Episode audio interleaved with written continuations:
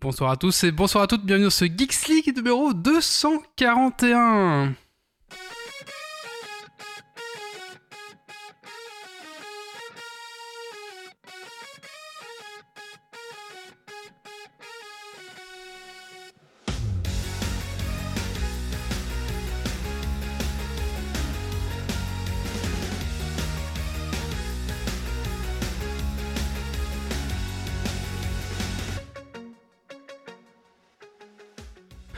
Bonsoir à tous et bonsoir à toutes, bienvenue sur Geeks League numéro 241, enregistré ce vendredi 27 mai 2022, à la veille de la Beacon euh, Star Citizen de Liège d'ailleurs. hein. on a reçu euh, Commandeur Franc il y a quelques semaines pour en parler. Bienvenue à toi dans nos podcasts tech qui sont la frite et la bière, qui vient de rentrer dans son adolescence. Aujourd'hui, en fait, nos 12 ans d'existence. Ça fait 12 ans que Geeks League existe, entouré d'odeurs de frites, de bière, même si ce soir on risque de découvrir que les frites ne sont plus si fraîches et que la bière est rance. Pour le tout. Pour le tout, est encore tout frais il y a quelques minutes pourtant. Quels sont vos secrets se cachent derrière tout ça? Peut-être que l'invité du soir pourra nous aider à découvrir ce mystère. Ce soir dans Geeks League, nous allons parler euh, de News Tech. On va parler, bah du coup, euh, on va recevoir notre invité qui est Fred, qui va nous parler de son GDR horrifique. Ensuite, on va parler de Sonic, les séries animées. On va parler de Kirby et le monde oublié. Et bien sûr, les coups de cœur, coups de gueule et le super Dragon Quest Point. Voilà, un petit podcast bien chargé avec un chouette invité. Allez, c'est parti. Alors, installe-toi confortablement dans ton fauteuil de train, de voiture, de bureau et monte le son.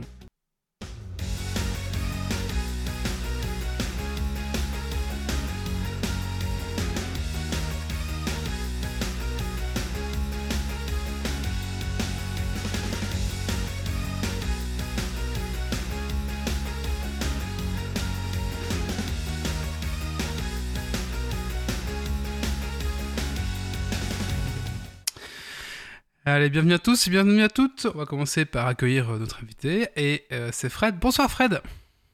Hello. Alors Fred, il y a une petite question qu'on pose à tous nos invités euh, et à tous les chroniqueurs aussi. C'est qu'est-ce que tu as fait de geek ces 15 derniers jours? Alors, ces 15 derniers jours, euh, bah déjà, j'ai découvert le jeu de deck building Shards of Infinity, que je, que je ne connaissais pas, qui me tentait depuis un moment. Puis là, voilà, j'ai acheté, du coup, j'ai acheté la boîte de base et puis les deux extensions. Euh, de- voilà, et c'est assez cool. Bon, c'est assez classique, hein, mais, euh, mais c'est rapide à mettre en place. Et puis, euh, il y a des, il y a des combos assez sympas. Et puis, je me suis lancé enfin dans la lecture du cycle de Chai de Jack Vance, que je n'avais pas encore lu. Je connais pas du tout, mais je vois que Euh, Grumpy bonne euh, idée. hoche de tête, hoche la tête, donc euh, c'est qui Bah, c'est. Jack Vance, donc j'imagine que c'est assez enlevé. En tout cas, le début est assez, ça, ça chipote pas, quoi. C'est, c'est, ça, ça roule bien, et puis il y a de l'humour, et en même temps, c'est un peu, les, les scènes d'action sont assez euh, radicales, quoi. Euh, voilà, moi j'avais déjà lu Kugel, et puis, euh, et puis c'est quoi, Lyonesse. Euh, et euh, voilà, donc Ah, là, du coup, c'est, du coup, c'est de la SF ici, et euh, voilà. Mais je suis au tout début. Et puis bon, voilà, quelques parties sur Overwatch parce que j'y joue encore de temps en temps. À la, à la bêta du nouveau ou... Non, non, j'ai Non, pas non. eu cette chance. Tu n'étais pas dans les élus. D'accord, mais ça, va- ça va bientôt arriver de toute façon. D'accord, et tu joues à Overwatch, ok, intéressant. Très bien, bah écoute, euh, merci. Écoute, on revient à toi tout de suite dans la chronique euh, de l'invité, mais n'hésite pas, tu fais comme chez toi ce soir, donc euh, fais- interviens quand tu veux, d'accord? Ça marche. Allez, on va accueillir maintenant euh, Doc. Doc Ever, bonsoir. Bonsoir, bonsoir. Alors Doc, qu'est-ce que tu fais de geek ces 15 derniers jours? Alors déjà, pas mal de Star Citizen, histoire de bien me mettre dans l'ambiance pour demain, hein, puisqu'on va à la oui. Beacon euh, ensemble. Mhm. Et là, je reviens d'un JDR euh, du Fading Sun, donc ça c'est un vieux jeu de rôle euh, que tout le monde ne connaîtra peut-être pas. Mais voilà, c'est du space opéra, fantasy, enfin c'est beaucoup d'inspiration de beaucoup de choses, euh, et euh, très très sympa à jouer. D'accord. Je connais pas, donc voilà. Et on reçoit euh, Grumpy ce soir, bonsoir Grumpy. Bonsoir, bonsoir. Alors Grumpy, qu'est-ce que tu fais de geek ces 15 derniers jours? Euh, pas grand chose, si ce n'est que j'ai commencé à travailler sur une rubrique de tests de comparaison de plateformes de sites de streaming d'animés. Euh, donc euh, je, je teste pour l'instant, donc je me force à user les services et de regarder des mangas. euh, c'est vraiment très compliqué de travailler pour les rubriques. Geeks League. Le sacrifice, bien sûr, ouais. Donc une chronique à venir, c'est ça? Oui, probablement euh, pas tout de suite parce que je- il faut, faut un petit peu de temps de, de voir les différences dans les interfaces, etc. Euh, mais euh, ça devrait pas trop tarder. Alors, il a D'accord. décidé de regarder tout One Piece sur chacune d'entre elles pour pouvoir les comparer. ça va prendre un peu de temps. Oui, c'est long. Hein, Et toi, Wally? Euh, ce que j'ai fait ces 15 jours, bah, écoutez, pas mal de boulot au niveau du boulot, donc voilà. Euh, encore un petit peu d'entraînement au niveau match, je, je dis ça à chaque fois, mais voilà. en gros, c'est ça. Un petit peu de euh, Heroes of the Storm, tiens, j'ai un peu relancé, là, un peu relancé ça. Et euh, un petit peu de Star Citizen, j'ai un petit peu relancé parce qu'elle a 3.17.1 est sortie, du coup, voir un petit peu ce qui sort, etc. Et puis il y a l'Invictus, pour le moment, c'est un petit peu le, le show dans le jeu, ou un peu le salon de l'auto dans le jeu, on va dire, in-game. On peut aller voir les vaisseaux et trucs comme ça. Donc c'est toujours, un- un- toujours sympa à les voir, on va dire, même si c'est un peu répétitif au bout de 3 ans. Mais bon, voilà. Voilà un petit peu ce que j'ai fait. C'était un jour de ce geek, euh, de geek ces derniers 15 jours. Voilà. Et on peut jouer gratuitement pour ceux qui veulent essayer. Ah oui, Euh, et actuellement on peut jouer gratuitement à Star Citizen si vous le désirez. Voilà. Écoutez, euh, on va maintenant euh, remercier nos tipeurs, hein, parce que si, bon, si on est là, pas que grâce aux tipeurs, mais un petit peu à eux. On va remercier Dragonic, Grems, Zitophil, Pirkens, euh, Gauthier, Carda et notre Jérôme. Donc merci à vous les gars. Et si comme eux vous aimez ce qu'on fait, eh ben, vous pouvez tout simplement nous laisser un petit pourboire sur notre Tipeee. Voilà, tout simplement. Euh, notre Tipeee, c'est fr.geeksleague.tipeee.fr, non? J'ai tout confondu. En tout cas, c'est dans le lien de la description du podcast. Voilà. Écoutez, euh, oui, alors juste encore un petit mot pour vous dire que c'est quand même les 12 ans du Geeks League. Donc voilà, ça fait quand même 12 ans que bah, on roule notre boss. L'épisode numéro 241. Euh, je sais plus combien de. Si vous mettez tous les podcasts, je pense que maintenant ça fait plus d'une semaine pour écouter tous les podcasts euh, d'affilée. Donc si vous lancez là, eh ben, une semaine après, vous êtes encore en train d'écouter euh, Geeks League. Oui, mais faut pas écouter les premiers. Ah oui, bah oui, bon, ça, c'est tout, est encore disponible. hein. Après, euh, l'é- l'épisode 0 n'est pas disponible, je crois, mais l'épisode 1 est disponible et vous pouvez tout écouter si vous voulez. ouais. Et euh, voilà, après, vous pouvez rendre compte ou pas de la- la- l'augmentation de, qualité, mais bon, voilà, c'est toujours, euh, toujours drôle. hein, si vous voulez euh, un peu écouter où on était il y a 12 ans, bah voilà quoi. C'est pas la même vie, c'est pas la même voix et c'est pas la même émission, hein, je pense, hein, quand même. Ça a bien évolué. Voilà, et euh, du coup, j'aimerais quand même remercier bah, tous nos chroniqueurs, euh, tous les invités qui sont passés pendant 12 ans euh, chez nous, et aussi bah, tous les, auditeurs qui nous ont euh, écoutés pendant 12 ans et supportés pendant 12 ans. Merci à vous en tout cas, merci à vous. Et bah, pour l'instant, je pense qu'on va continuer parce qu'on s'amuse bien en fait. Et c'est vraiment un petit moment pour nous, je pense que je parle de tous les noms des chroniqueurs, un petit moment pour nous où on se dit que voilà, tout- on se retrouve entre potes et on fait un petit podcast. Même si avec le Covid, maintenant, on a un peu. on a augmenté le télétravail, on va dire, avec Discord. Mais euh, c'est toujours un plaisir de se retrouver, quoi. Voilà. Allez, on va tout de suite se lancer dans les news tech de la semaine. J'ai mon stream deck qui se casse la gueule. voilà. Allez, viens Nathan, c'est parti.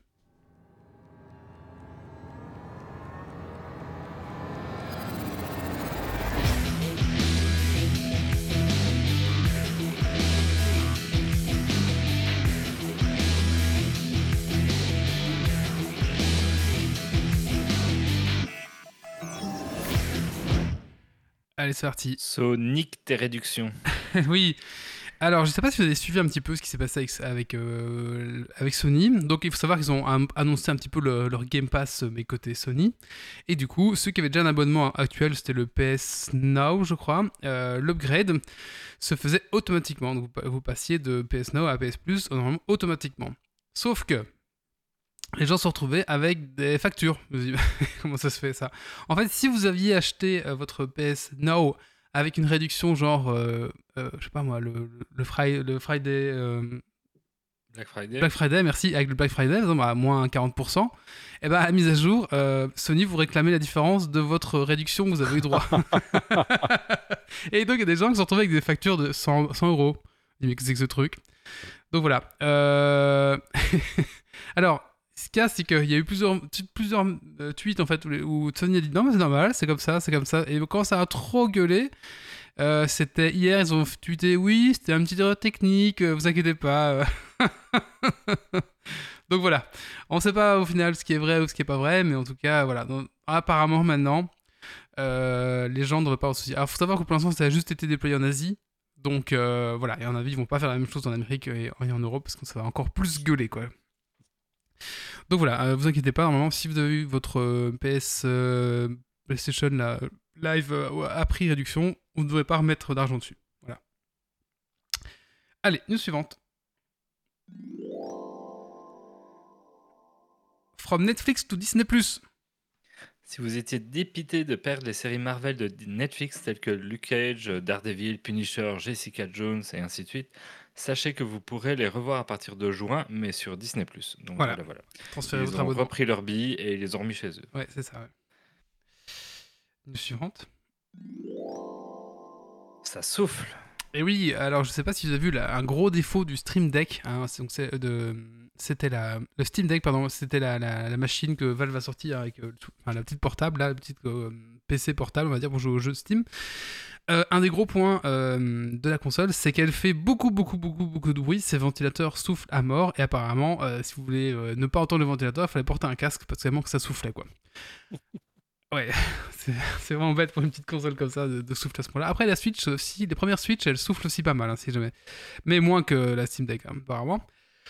Et donc, du coup, euh, si, vous voulez, voilà, si vous voulez éviter ce, ce problème de, de ventilateur, sachez que Valve a sorti une mise à jour hier qui vous permet de diminuer et d'adapter le souffle en fonction des situations, apparemment. Donc, euh, après, si vous tirez de votre console avec un gros jeu, eh ben, elle va continuer à souffler, mais elle va plus souffler tout le temps à fond de balle, quoi. Donc, elle va essayer de un peu interagir, quoi.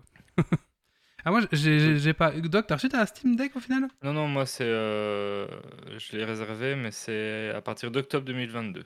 Donc, Ah, comment euh, ça se fait Ah, donc, euh, ok, ok, ok. Donc j'étais après Q2, euh, enfin, ça, ils ont décalé, enfin bref, euh, j'ai pas été dans les premiers, donc D'accord. Ouais, donc la tienne va peut-être moins souffler, du coup. j'aurais attendu un an, euh, si je l'ai à la date prévue. Multiversus, on a joué en Ah, avant-première. pardon, oui, j'ai oublié de virer le titre, c'est bon. Multiversus. Multiversus. Smash Bros est un excellent jeu de combat où il faut éjecter l'adversaire plutôt que de le mettre KO, et bien que la formule connaisse un franc succès, il n'a encore jamais été égalé dans son genre.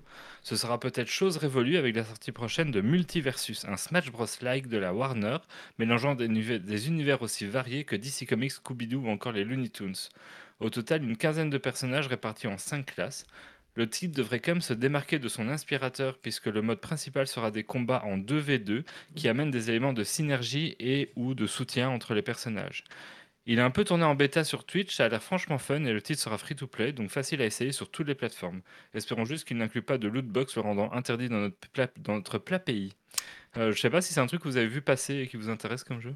Pas trop, non, je vois pas. Je suis pas fan de ce genre de trucs. mais Après, c'est moi, c'est personnel. bah Voilà, mais je pense que ça. c'est- Déjà, c'est... Enfin, si c'est gratuit, il y aura des trucs à payer. Hein. euh. Ouais, ouais, ben après si c'est du skin ça ira, si c'est du loot box ça va être moins bien. Faut voir. Ça peut co- être un tu vas chouette jeu fun à plusieurs. Ouais, ouais, ouais. Pareil, combien que Et les- Grumpy, t'avais vu passer parce que t'as joué pas mal à Smash Bros toi? Ouais, mais euh, j'ai pas spécialement. C'est bien, moi je suis pas très. euh, Je joue à un ou deux jeux, mais je suis pas très gamer donc. euh, Il joue à Tetris 99 Voilà. Et il joue Ouais, à,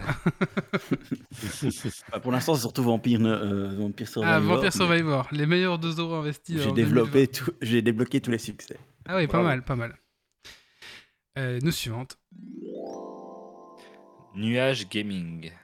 Euh, apparemment, on, a- on connaît un petit peu plus. Donc, euh, Xbox voulait euh, sortir une console, mais qui serait que euh, jouable dans le, pour jouer dans le cloud, en fait. Donc, ça serait à l'équivalent d'un petit, allez, d'un petit module euh, Google euh, que vous connectez à votre, euh, à à télévision.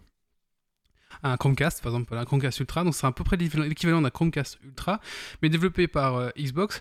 Et le but, bah, ça serait forcément de, vous mettre de la VOD dans votre télévision via Xbox et aussi de pouvoir jouer au jeu de la Xbox One via ce petit appareil qui en fait serait juste un, un boîtier d'interception en fait pour jouer euh, à vos jeux vidéo préférés via le Xbox Game Cloud. Donc en fait, euh, voilà, rien ne va être opéré sur votre machine, mais vraiment euh, sur le cloud de, Microsoft. Quoi. On avait un nom, on avait un nom pour le projet, parce que j'ai noté ça. Ah, le projet serait Keystone. Apparemment, le nom du projet serait Keystone. On verra bien si l'appareil s'appellerait comme ça au final. Mais donc voilà, apparemment là-dessus, vous connectez votre appareil et vous pourrez jouer au jeu du Xbox Game Cloud. Apparemment, ça va pas encore sortir tout de suite. On a combien un an de développement parce qu'il y a encore des points bloquants dans le projet. Mais voilà, c'est intéressant, je trouve, euh, ce genre de petit appareil là quand vous bah, pour partir en voyage, ce genre de choses. Enfin, je sais pas, moi, je trouve ça, je trouve ça pas mal quoi. Il faut une bonne, connexion internet euh, forcément quoi. Mais bon voilà, à, voir. Moi j'aime bien ce genre de petites choses, c'est intéressant.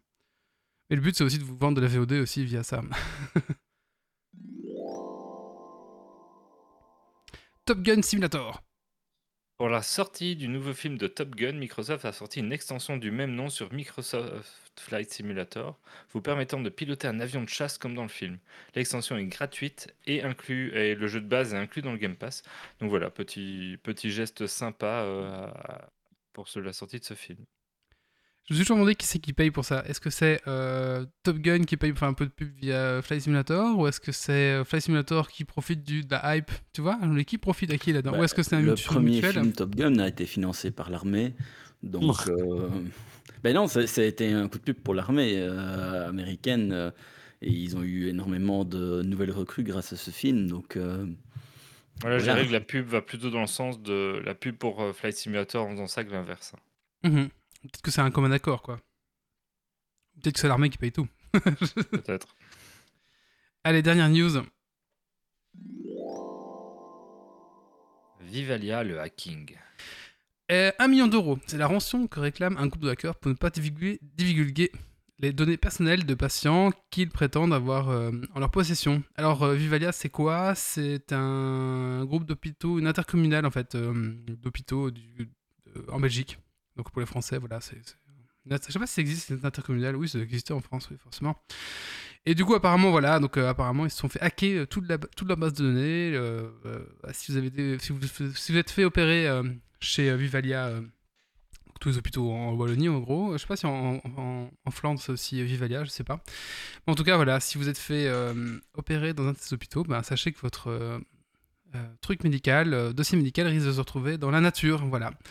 Alors le, le gros problème, c'est que ben, Vivalia, ils ont pas trop euh, communiqué dessus. On sait qu'ils ont pas payé. euh, que l'ultimatum a expiré et hackers ont fait on vous redonne deux jours de rançon. Donc est-ce qu'à un moment donné ils vont vraiment euh, et apparemment c'est quand c'est demain à samedi non samedi 28 mai à 17h30 que on verra si c'est lui la fin de l'ultimatum quoi. Donc je sais pas Voilà. si si Si tu va payes, t'as aucune garantie derrière. Tu vois. c'est ça, c'est ça, ouais.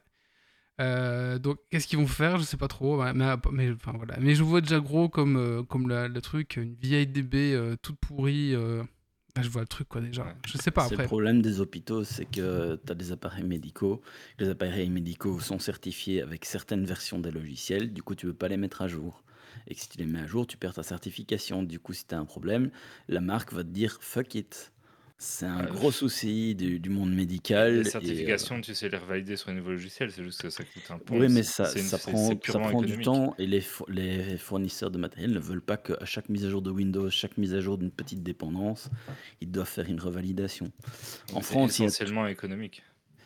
Non, il y a aussi une question de timing, c'est que si tu le mets euh, plus de 6 mois pour faire valider euh, ton appareil et que tu as déjà eu euh, 10 mises à jour sur les 6 mois, ben voilà. En France, il y a, il y a- il y a un- des démarches qui sont occupées à être faites pour pouvoir avoir euh, un système de validation un peu plus souple pour éviter justement ce genre de soucis. Moi, je Ce comprends. qui est dramatique là, que tu n'as pas trop parlé, c'est que le- le- les hôpitaux de Vivalia sont fermés depuis, euh, depuis deux semaines, enfin certains. Donc c'est-à-dire pendant deux semaines, tu as des gens qui ont pu être opérés là, qui ont dû être reroutés et tout, donc il y a d'office eu des morts liés à ça. Quoi. Mais, mais Ah d'accord. ouais, ouais. Mais euh, pff, comment ça s'est pas crypté tout ça, toutes les données un peu de, de sensibles des gens, ça, je comprends pas. Enfin, je sais pas. Ben, Parce que tu as des, des fournisseurs. Il y a, il y a un très bon euh, podcast euh, qui en a parlé.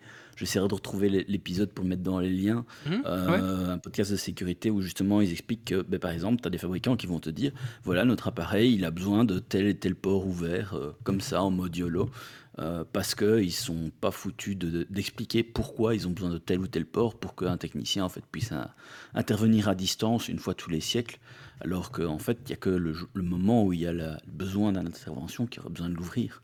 Mais euh, ça, ça demande une documentation que la plupart des, des fabricants de matériel ne veulent pas se, se prendre le- la peine de, de fournir, et euh, c'est juste de la merde. Ok, d'accord. Le- voilà. Enfin, je, je passerai le lien du, du podcast en question, euh, parce qu'il vaut vraiment la peine d'être écouté. Mais au final, ça faute à qui? Ça faute à Vivalia au final. C'est eux qui prennent soit de- du matériel qui se met pas à jour, ou alors, euh, ou alors ils ont, je sais pas. ouais. On verra bien comment ça se passait, mais en tout cas, moi, ça m'intéressait vraiment. Et en tout cas, bah voilà, tout le monde va savoir que euh, j'ai été opéré de. Ouais, c'est un peu, voilà. Allez, euh, il y a encore une news là, c'est ça? Ouais. Ah, une petite news qui s'est rajoutée. Et si on faisait pousser des salades sur la lune? Et oui, ben, il n'y a pas longtemps, euh, il y a eu une, petite expérience. On a essayé de faire pousser des, plantes dans du sol lunaire, donc de la rigolite. Euh, donc c'est l'espèce de poussière toute fine. Et euh, ben, c'est de la, ici c'est de la poussière, enfin du sol lunaire des missions Apollo 11, 12 et 17 qui ont été utilisées. Et ils ont réussi à faire pousser des plantes avec un petit peu de succès, c'est pas, c'est pas énorme. Euh, mais par contre, on a remarqué que les plantes étaient très stressées et euh, elles ont pas mal de décoloration. Euh, mais par contre, ça annonce énormément de bon pour l'avenir parce que ben, on sait sait faire pousser quelque chose là-dedans. Donc ça veut dire qu'avec un petit peu d'engrais ou d'autres sources d'enrichissement, comme par exemple, ben, je ne sais pas moi, des excréments humains, de l'urine, euh, jamais tu as des astronautes qui sont là, ben, il y aurait potentiellement moyen de faire quelque chose. Et comme on sait qu'il y a de l'eau sur la Lune aussi, ben, ensemble, potentiellement, il y a moyen que si jamais il y a une base lunaire un jour, euh, ben, il n'y a pas besoin d'importer de la Terre. Donc c'est plutôt une bonne nouvelle. Voilà. D'accord, très bien. Si la NASA de la Terre, je vais euh, creuser un petit trou chez moi euh, pour le récupérer. euh. Problème. Allez, on va faire, on va passer à la rubrique de l'invité maintenant. Donc on accueille Fred, on va parler du jeu de rôle horrifique. C'est parti.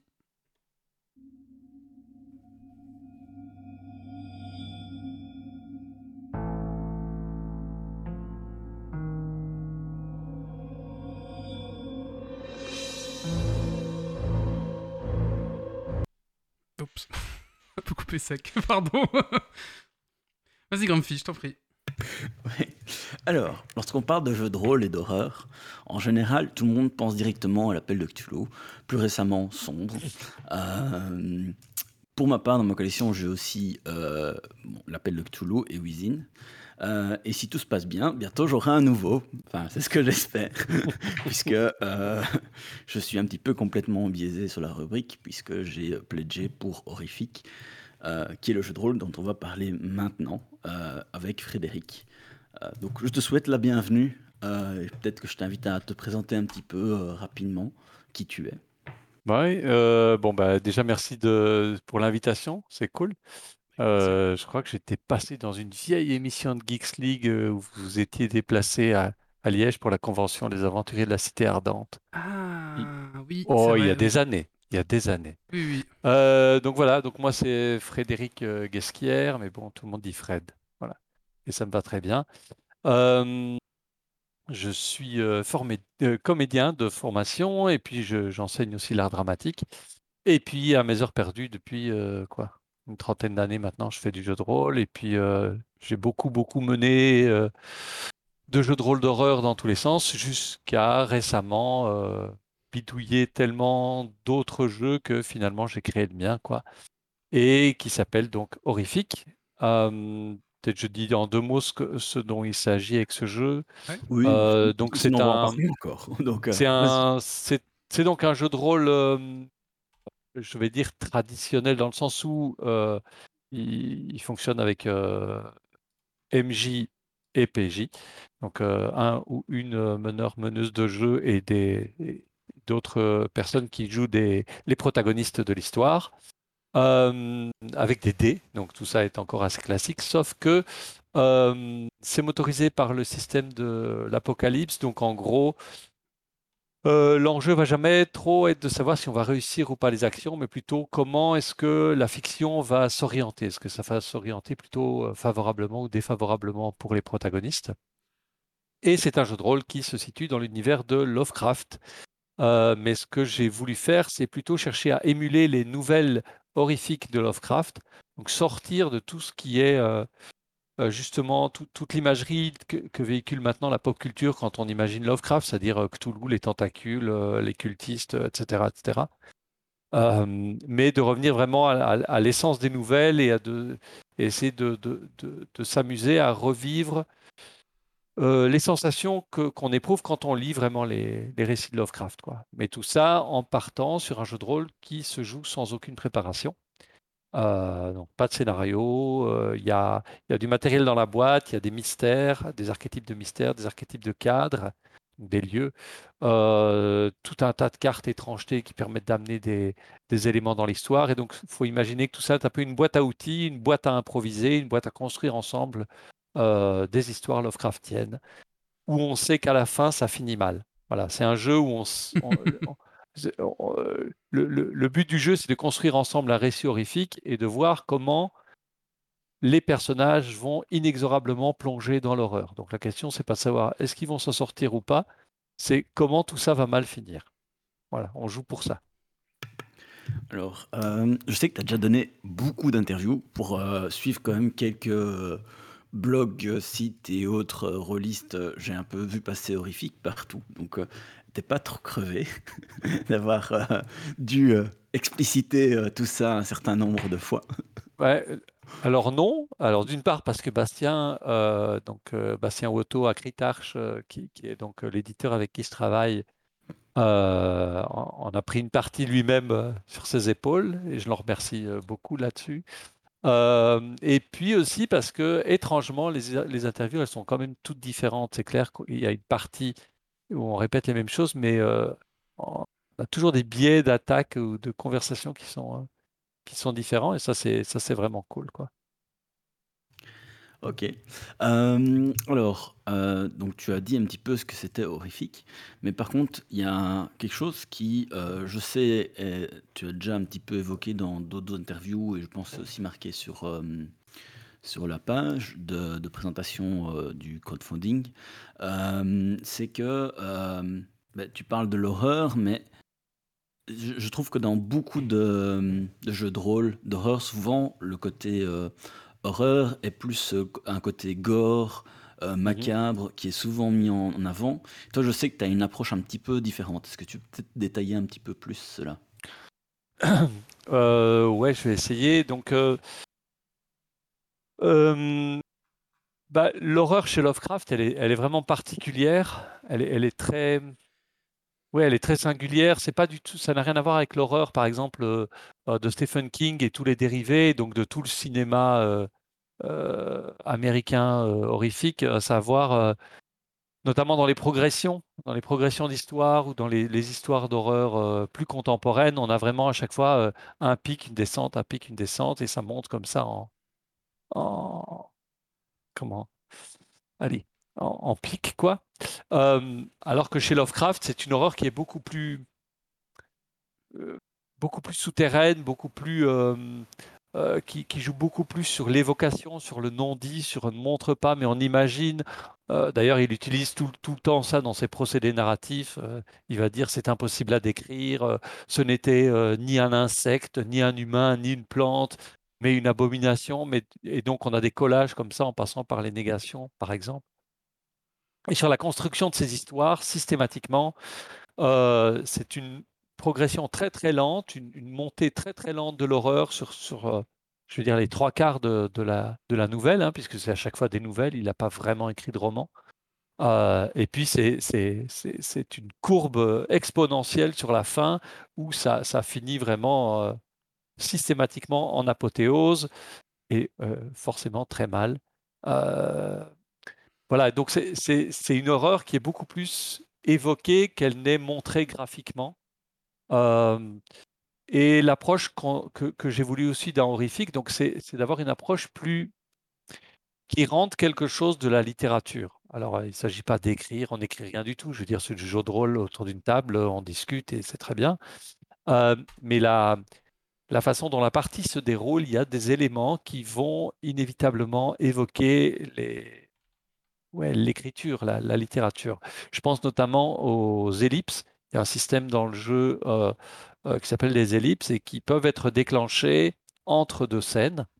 Et pendant les ellipses, chacun, les, les, PJ vont déterminer si. Alors, ils ont le choix entre trois actions. Ils peuvent se, se, reposer, ils peuvent euh, s'épancher, donc écrire dans un journal intime ou une lettre à un ami, un collègue, un, amant, que sais-je, ou alors ils peuvent faire une étrange découverte. Ils ont la main complètement sur la narration, donc chacun va raconter dans quelles circonstances euh, ils ont fait cette découverte, ou ils, ont, euh, ils se sont épanchés sur quel sujet, et ils vont déterminer à quel moment ça se passe. Et donc il y a six temporalités, il y a le flashback, Quelques minutes plus tard, ça veut dire quelques minutes après la scène qu'on vient de jouer. Quelques heures plus tard, quelques jours plus tard, quelques mois plus tard ou quelques années plus tard. Et puis donc chacun va poser ses actions sur la petite, euh, piste d'ellipse. Et si quelqu'un, par exemple, a posé euh, euh, quelques mois plus tard, eh bien la scène suivante aura lieu après la dernière ellipse, donc après quelques mois plus tard. Si quelqu'un pose quelques années plus tard euh, et raconte, ben voilà, moi trois ans plus tard, j'ai entendu une conversation étrange alors que je me promenais dans les rues de Boston et blablabla. Il raconte sa scène. Une fois que tout le monde a raconté ses, scènes, on va reprendre après la dernière action. Donc là, en l'occurrence, ce serait ben, cinq ans plus tard, vous vous retrouvez à tel endroit pour telle raison, que faites-vous? Et donc ça permet vraiment d'avoir une narration qui n'est pas, c'est-à-dire traditionnellement dans le jeu de rôle, on est quand même dans une narration très linéaire, euh, avec de temps en temps on va faire une ellipse pour, euh, pour euh, la nuit qu'on passe, qu'on passe à l'auberge ou ce genre de truc, mais, mais on fait pas fait pas vraiment des sautes dans le temps, alors que la littérature se le permet sans problème. donc il y a ça par exemple, il y a aussi euh, la façon dont la partie se, clôture avec un épilogue et où c'est un tour de parole où chacun, chacune va euh, commencer par dire on raconte que euh, et va parler soit de son personnage, soit d'un élément hors champ, mais en l'évoquant à la troisième personne. Et donc voilà, ça, permet vraiment de clôturer l'histoire qu'on s'est racontée ensemble, qu'on a imaginée ensemble, mais dans une forme un peu, oui, un peu plus littéraire, sans, qu'il y ait besoin de, Je veux dire, ça ne demande aucune qualité particulière pour jouer à ce jeu. C'est vraiment le cadre qui est posé comme ça et qui, fait qu'on se raconte ces, histoires-là. Quoi. Mais du coup, euh, avec ce système d'ellipse, euh, en tant que MD, est-ce que tu as encore un, une espèce de contrôle sur l'histoire ou alors c'est beaucoup plus euh, libre et du coup en fait il faut pas un MD qui est contrôle fric parce que sinon en fait il, est mort? Alors, faut pas du tout un contrôle fric. Le, le, rôle du, MJ dans, dans Horrific, de la MJ, c'est vraiment plus quelque chose de l'ordre du guide ou de l'animateur, animatrice. quoi. Euh, c'est récupérer les idées qui sont balancés par les, par les joueurs, les joueuses, euh, notés, et puis s'amuser à les renvoyer en les en ayant mis ces sales pattes dessus, et en, ou en les tordant, ou en les, en, les amenant plus, plus loin. Et donc le jeu propose toute une série de, euh, d'outils pour permettre ça, notamment les actions de, de, de MJ. Euh, là, par exemple, j'en ai sous, sous les yeux. mais avant que je parle des actions de MJ, donc il y a une mécanique fondamentale dans Horrific qui est l'horloge de l'horreur et qui va cadrer ce qu'on va pouvoir amener euh, en fonction de l'avancement de la partie. à quel point on va pouvoir amener du surnaturel, à quel point on va pouvoir amener de la violence. Euh, à chaque fois qu'on va jouer une scène, l'horloge va se remplir et, plus elle se remplit, plus on va pouvoir euh, donc amener l'horreur et la violence autour de la table. Donc, du coup, le jeu cadre déjà beaucoup euh, pas la narration, mais le, ton, le ton de la partie, ce, qui peut être dit. Le jeu le fait déjà de soi. Euh, et pour revenir donc aux actions de MJ, par exemple, euh, donc il est découpé en l'horloge est découpée en six cadrans. les trois premiers vont de 0 à 9 heures, donc 0, 3, 3, 6, 6, 9. Puis les, les suivants, c'est 9, 10, 10, 11, 11, 12, donc ça fait 6. Et puis après, on arrive à minuit. et plus l'horloge se remplit, plus le ton peut devenir horrifique et plus le MJ va avoir à sa disposition des actions pour faire mal au, personnage. Est-ce que, le, le, temps qui passe sur cette horloge, le MJ peut l'accélérer par ses, par ses choix donc éventuellement accélérer du coup la partie ou comment ça se passe? Est-ce que c'est uniquement les mécanismes du jeu qui font avancer? Alors donc, la mécanique du jeu permet, euh, garantit la, progression euh, inexorable vers l'horreur. En fait, il y aura pas de, c'est inévitable. Mais il y a à côté de l'horloge, il y a une mécanique de points d'angoisse qui sont des jetons noirs euh, qui sont posés au centre de la table. Et quand quelqu'un, sauf le l'AMJ, mais donc les, PJ,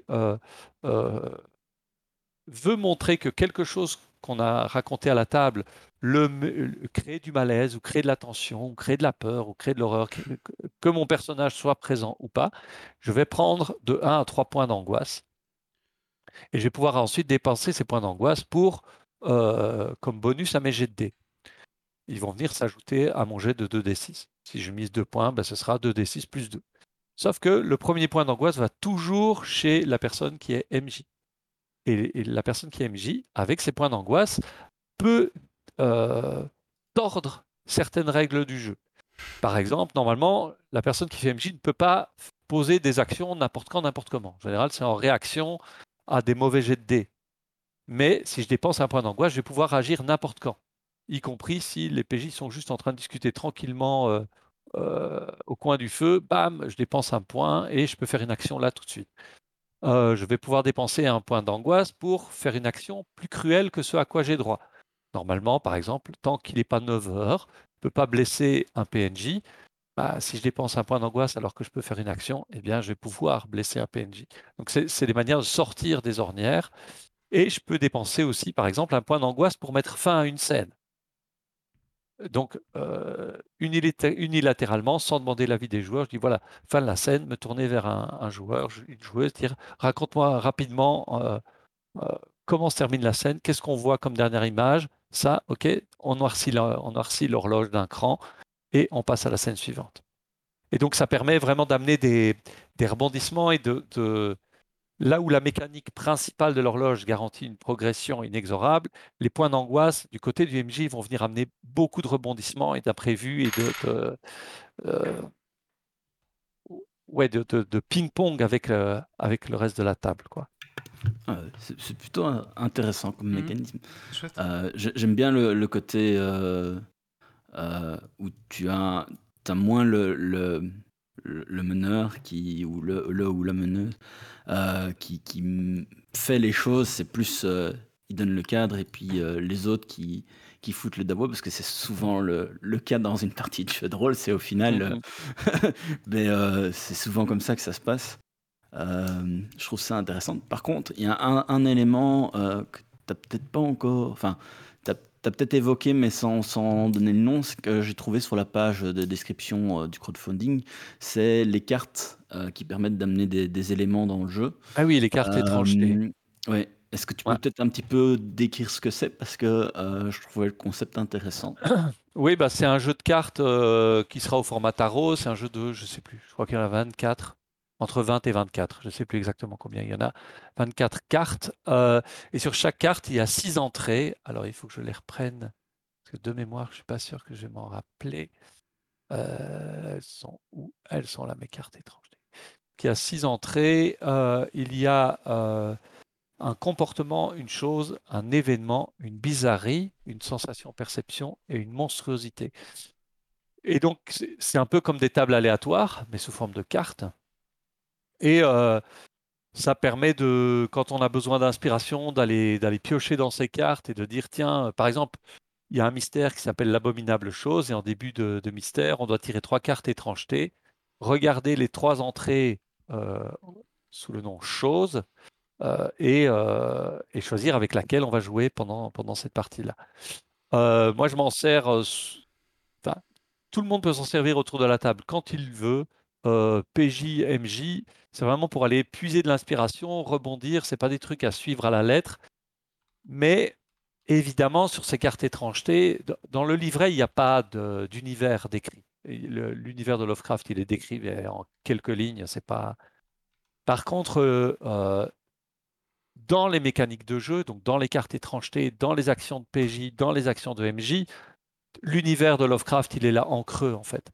Et donc même, j'ai déjà mené des parties avec des gens qui ne connaissaient pas du tout euh, Lovecraft, dont c'était leur première partie de jeu de rôle, etc. Et en fait, ils improvisent et ils construisent des histoires dans le canon esthétique de Lovecraft, parce que tous les éléments qui sont mis à disposition dans le jeu vont dans cette direction-là. Ok. Et les, la manière dont sont, enfin sont faites les cartes, fait que c'est utilisable éventuellement dans d'autres cadres que horrifiques ou c'est vraiment spécifique à horrifique? Alors euh, pour les cartes étrangetés, c'est absolument utilisable euh, pour n'importe quel jeu. Euh. Alors je vais dire à tendance Lovecraftienne quand même parce que c'est pas la même horreur. enfin c'est ce qu'on se disait tout à l'heure. Si, on faisait un jeu de rôle autour de, du roman ça, bah ce serait pas les mêmes tropes quoi. C'est pas les mêmes C'est pas les mêmes images, oui, pas les mêmes associations, c'est pas le même imaginaire, mais, mais euh, si vous jouez euh, à l'appel de Cthulhu, Cthulhu Gumshoe, Cthulhu Dark, euh, tout ça, vous pouvez tout à fait utiliser ces cartes étrangetés, elles seront, euh, elles vous seront utiles même. et, et- et alors, donc, quand on lance une partie, on va choisir un archétype de mystère parmi les six disponibles, un archétype de cadre parmi les six disponibles, on les combine. Ça va débloquer toute une série de questions orientées qui seront posées aux joueurs, aux joueuses. Et ces questions seront déterminées aussi en fonction de, ce- qu'ils auront choisi comme occupation pour leur personnage et du caractère de leur personnage. Donc c'est vraiment c'est des combinaisons dans tous les sens. Et je me suis amusé à faire des, tests. Tiens, euh, est-ce que je peux est-ce que je peux créer un pitch de scénario en, en deux temps, trois mouvements avec ces, ces machins-là, en tirant quelques cartes étrangetés, en mélangeant les cadres et les, et les mystères. Et c'est assez rigolo parce que ouais, ça donne des trucs, quoi.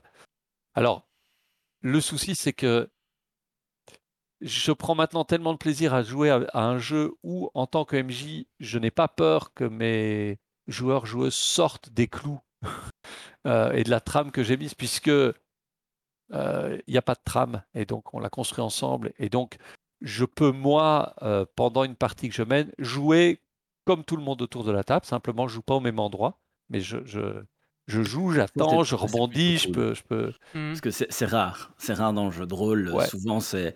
on- Le MD est quand même quelque chose. euh, Voilà. MDMJ, euh, c'est c'est quand même quelque chose qui est demandeur en termes d'ascension et de, de connaissances. Et là, ça a l'air d'être plus relax. Ça me rappelle un peu des mécaniques de Shadowrun Anarchy, qui était une version alternative Mhm. de Shadowrun un peu moins construite. Oui. Où c'est justement comme ça le but, la, la narration était partagée et en fonction de ce que faisaient les joueurs, ça générait des points pour le MD qui pouvaient du coup déroger à des règles euh, Ouais. et intervenir euh, un peu quand ils voulaient. euh. Bon, après, il faut que les faut que les joueurs soient bien conscients autour de la table que ça va être comme ça parce que sinon ça peut être difficile aussi pour eux de, de se lancer dans cette narration de leur côté parce qu'ils n'ont pas forcément très fort l'habitude. C'est ça. Mais euh, c'est pour ça que ici, dans Horrific, les... dès le début, en fait, avant même qu'on crée les personnages, on va poser des questions aux gens autour de la table pour définir le mystère. Euh, par exemple, si quelqu'un a choisi, si, si, vous avez choisi le, comme cadre euh, le village isolé, bah, vous allez avoir des questions avant même de, qu'on ait choisi les personnages. Vous allez avoir des questions. Tiens, comment s'appelle ce village? Il y a six propositions. Si on veut en choisir d'autres, on peut en prendre d'autres. Quelle est son étrange réputation? On peut s'aider en tirant des cartes étrangetés, on va raconter. Et, c'est à chaque fois, c'est petit pas par petit pas. Ensemble, on va commencer à, poser les bases du setting. Euh, et, la transition après vers les scènes se fait vraiment naturellement, euh, y compris pour des gens qui sont, néophytes. Et alors, pour l'avoir déjà testé, euh, si on joue après à l'inverse avec des gens qui connaissent le jeu, euh, on peut jouer sans MJ. Enfin, on peut jouer en mode tous MJ, quoi. Avec, euh, et ça, ça fonctionne très bien. Ça fonctionne très bien. Le jeu ne perd pas du tout euh, euh, ses qualités de, de surprise, etc. Puisqu'alors, c'est, on s'amuse chacun à surprendre les autres et à changer de casquette, etc. Quoi. Voilà. C'est... Mais il faut avoir déjà un peu pratiqué le jeu. Ah. Euh, J'avais une petite question, parce que l'horreur Lovecraftienne, c'est surtout euh, quelque chose euh, qui se passe dans le passé, enfin par rapport à, à notre époque actuelle. Est-ce que ton jeu permet de jouer dans, du, dans l'époque actuelle euh, sans que ce soit gênant ou qu'il y ait des règles qui viennent en limiter cela? Alors, de base, c'est pas prévu dans le, dans le livret, mais c'est le premier palier, je crois. Si je me trompe pas, je regarde vite fait, mais je pense que c'est le premier palier. Euh, Attends, je, je suis dessus. Ouais. Alors les paliers. attends. Oui, c'est ça.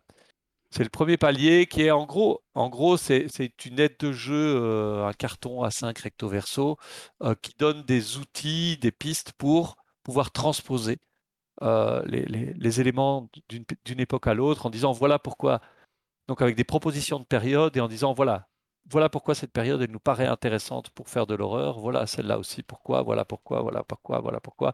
Et donc on pourrait jouer à la fois dans l'Antiquité, à l'époque contemporaine, dans le futur. Euh, voilà, à l'époque des grandes découvertes, ce genre de trucs, quoi. Ok, cool.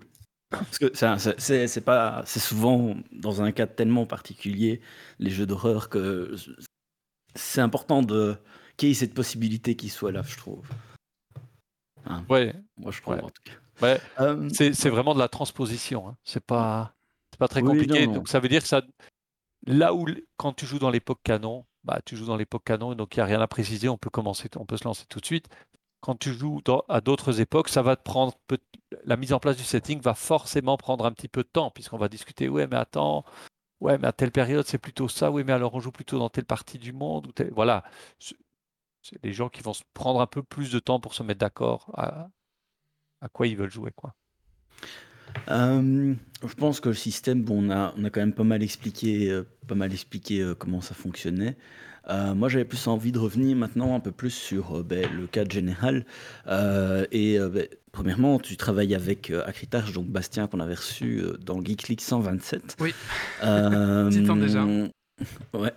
Est-ce que peut-être expliquer un petit peu pourquoi ce choix en particulier? Est-ce que il y a une raison derrière ou, ou voilà Pourquoi je travaille avec Bastien? Ben oui, euh, pourquoi lui et pas, pas n'importe quelle autre personne euh, Ben écoute, euh, figure-toi qu'au départ, moi, ce jeu, je, je- je- je bricole un jeu pour moi et mes potes. Et puis euh, j'invite Bastien, dans le cadre de la convention Les Aventuriers de la Cité Ardente, à venir faire une ludoconférence sur le haut potentiel ludique, qui est un peu sa marotte. Euh, mais ça, il en parlerait beaucoup mieux que moi. Je pense qu'on en a Euh, parlé. mais- N'hésitez pas à le, à le réinviter là-dessus, c'est passionnant. On nous peut inviter Euh, parce que quand on lui donne le micro, il ne lâche plus pendant 4 heures. Alors après, on sait pas quoi faire. non, c'est Ouais, voilà. c'est pas vrai. On, va, on peut le réinviter sans problème. Et, euh, et donc voilà, euh, sachant que, ce monsieur est, assez spécialisé dans, les jeux propulsés par l'Apocalypse, puisqu'il a notamment euh, euh, euh, édité pas mal de choses autour de Dungeon World, le guide de Dungeon World, des suppléments, etc. etc. Bah, je lui dis, bah, tiens, écoute, j'ai écrit un jeu là, c'est propulsé par l'Apocalypse, est-ce que tu serais d'accord que je te le fasse découvrir Comme ça, j'ai un peu ton avis et tu me dis ce que je peux changer? Oui, pas de problème, euh, avec plaisir. Donc, il vient chez moi avec aussi euh, Philippe Marichal, qui est un autre euh, auteur de jeux de rôle qui travaille lui beaucoup sur, sur Fate, sur la gamme Fate. Et donc euh, voilà, il teste le jeu et puis euh, il dit mais ton jeu euh, c'est super bien. Bon, il y a des trucs qu'on peut qu'on peut améliorer, etc. Mais si tu veux, on l'édite. Donc voilà, donc c'est un peu c'est un peu parti comme ça. Et puis voilà, après on a eu pas mal de discussions et, et, euh, et, euh, voilà, sans rentrer dans les détails, euh, ouais, il a amené énormément de, de- je dirais, sur l'aspect modulaire du jeu, quoi, sur l'aspect brique Lego du jeu. Il y, est, il y est vraiment pour beaucoup et on a passé des heures et des heures et des heures à parfois chicaner sur quelques mots dans une action de PJ ou de MJ en disant Ah, non, ça, ça produit pas exactement ce qu'on veut que ça produise. Quand je dis des heures sur un mot, c'est c'est pas une image, quoi. On a parfois fait ça. Ça devait être assez étrange de, si, si quelqu'un nous avait observé à ce moment-là. Donc voilà, et, et je suis ravi parce que, parce que moi j'apprends énormément. euh, bah, c'est le premier jeu que, que, que j'ai créé qui va être publié là. euh, et puis, euh, et puis c'est super gai de, de- d'app- de découvrir ça et puis de, de- d'avoir la chance de travailler avec quelqu'un qui, qui, qui te pousse dans tes retranchements pour, pour, pour améliorer le jeu parce que son travail d'éditeur, c'est pas seulement euh, faire la production du jeu, faire la com, faire euh, tout ça. C'est, il a vraiment fait un travail de, pour, pour améliorer le, le, le, le- Le jeu. ouais, le produit. Quoi. Mmh, produit, ouais. On va peut-être rappeler quand même que euh, le crowdfunding finit dans 4 jours. Euh, Et donc actuellement, vous êtes à 80, 81%, c'est ça? Je coup, bah, crois, ouais, 81%. Donc, bah, exact. Allez-y, quoi, n'hésitez pas. foncez, quoi, foncez. C'est ça. Et alors peut-être peut-être par rapport à ce, ce- ce- quelques mots sur le sur le financement. Donc on, on a mis un premier palier, c'est-à-dire le financement du jeu assez haut pour un pour un petit éditeur que, que- comme euh, comme Acritar, je crois, puisque le, le- le financement est à 15 000 euros.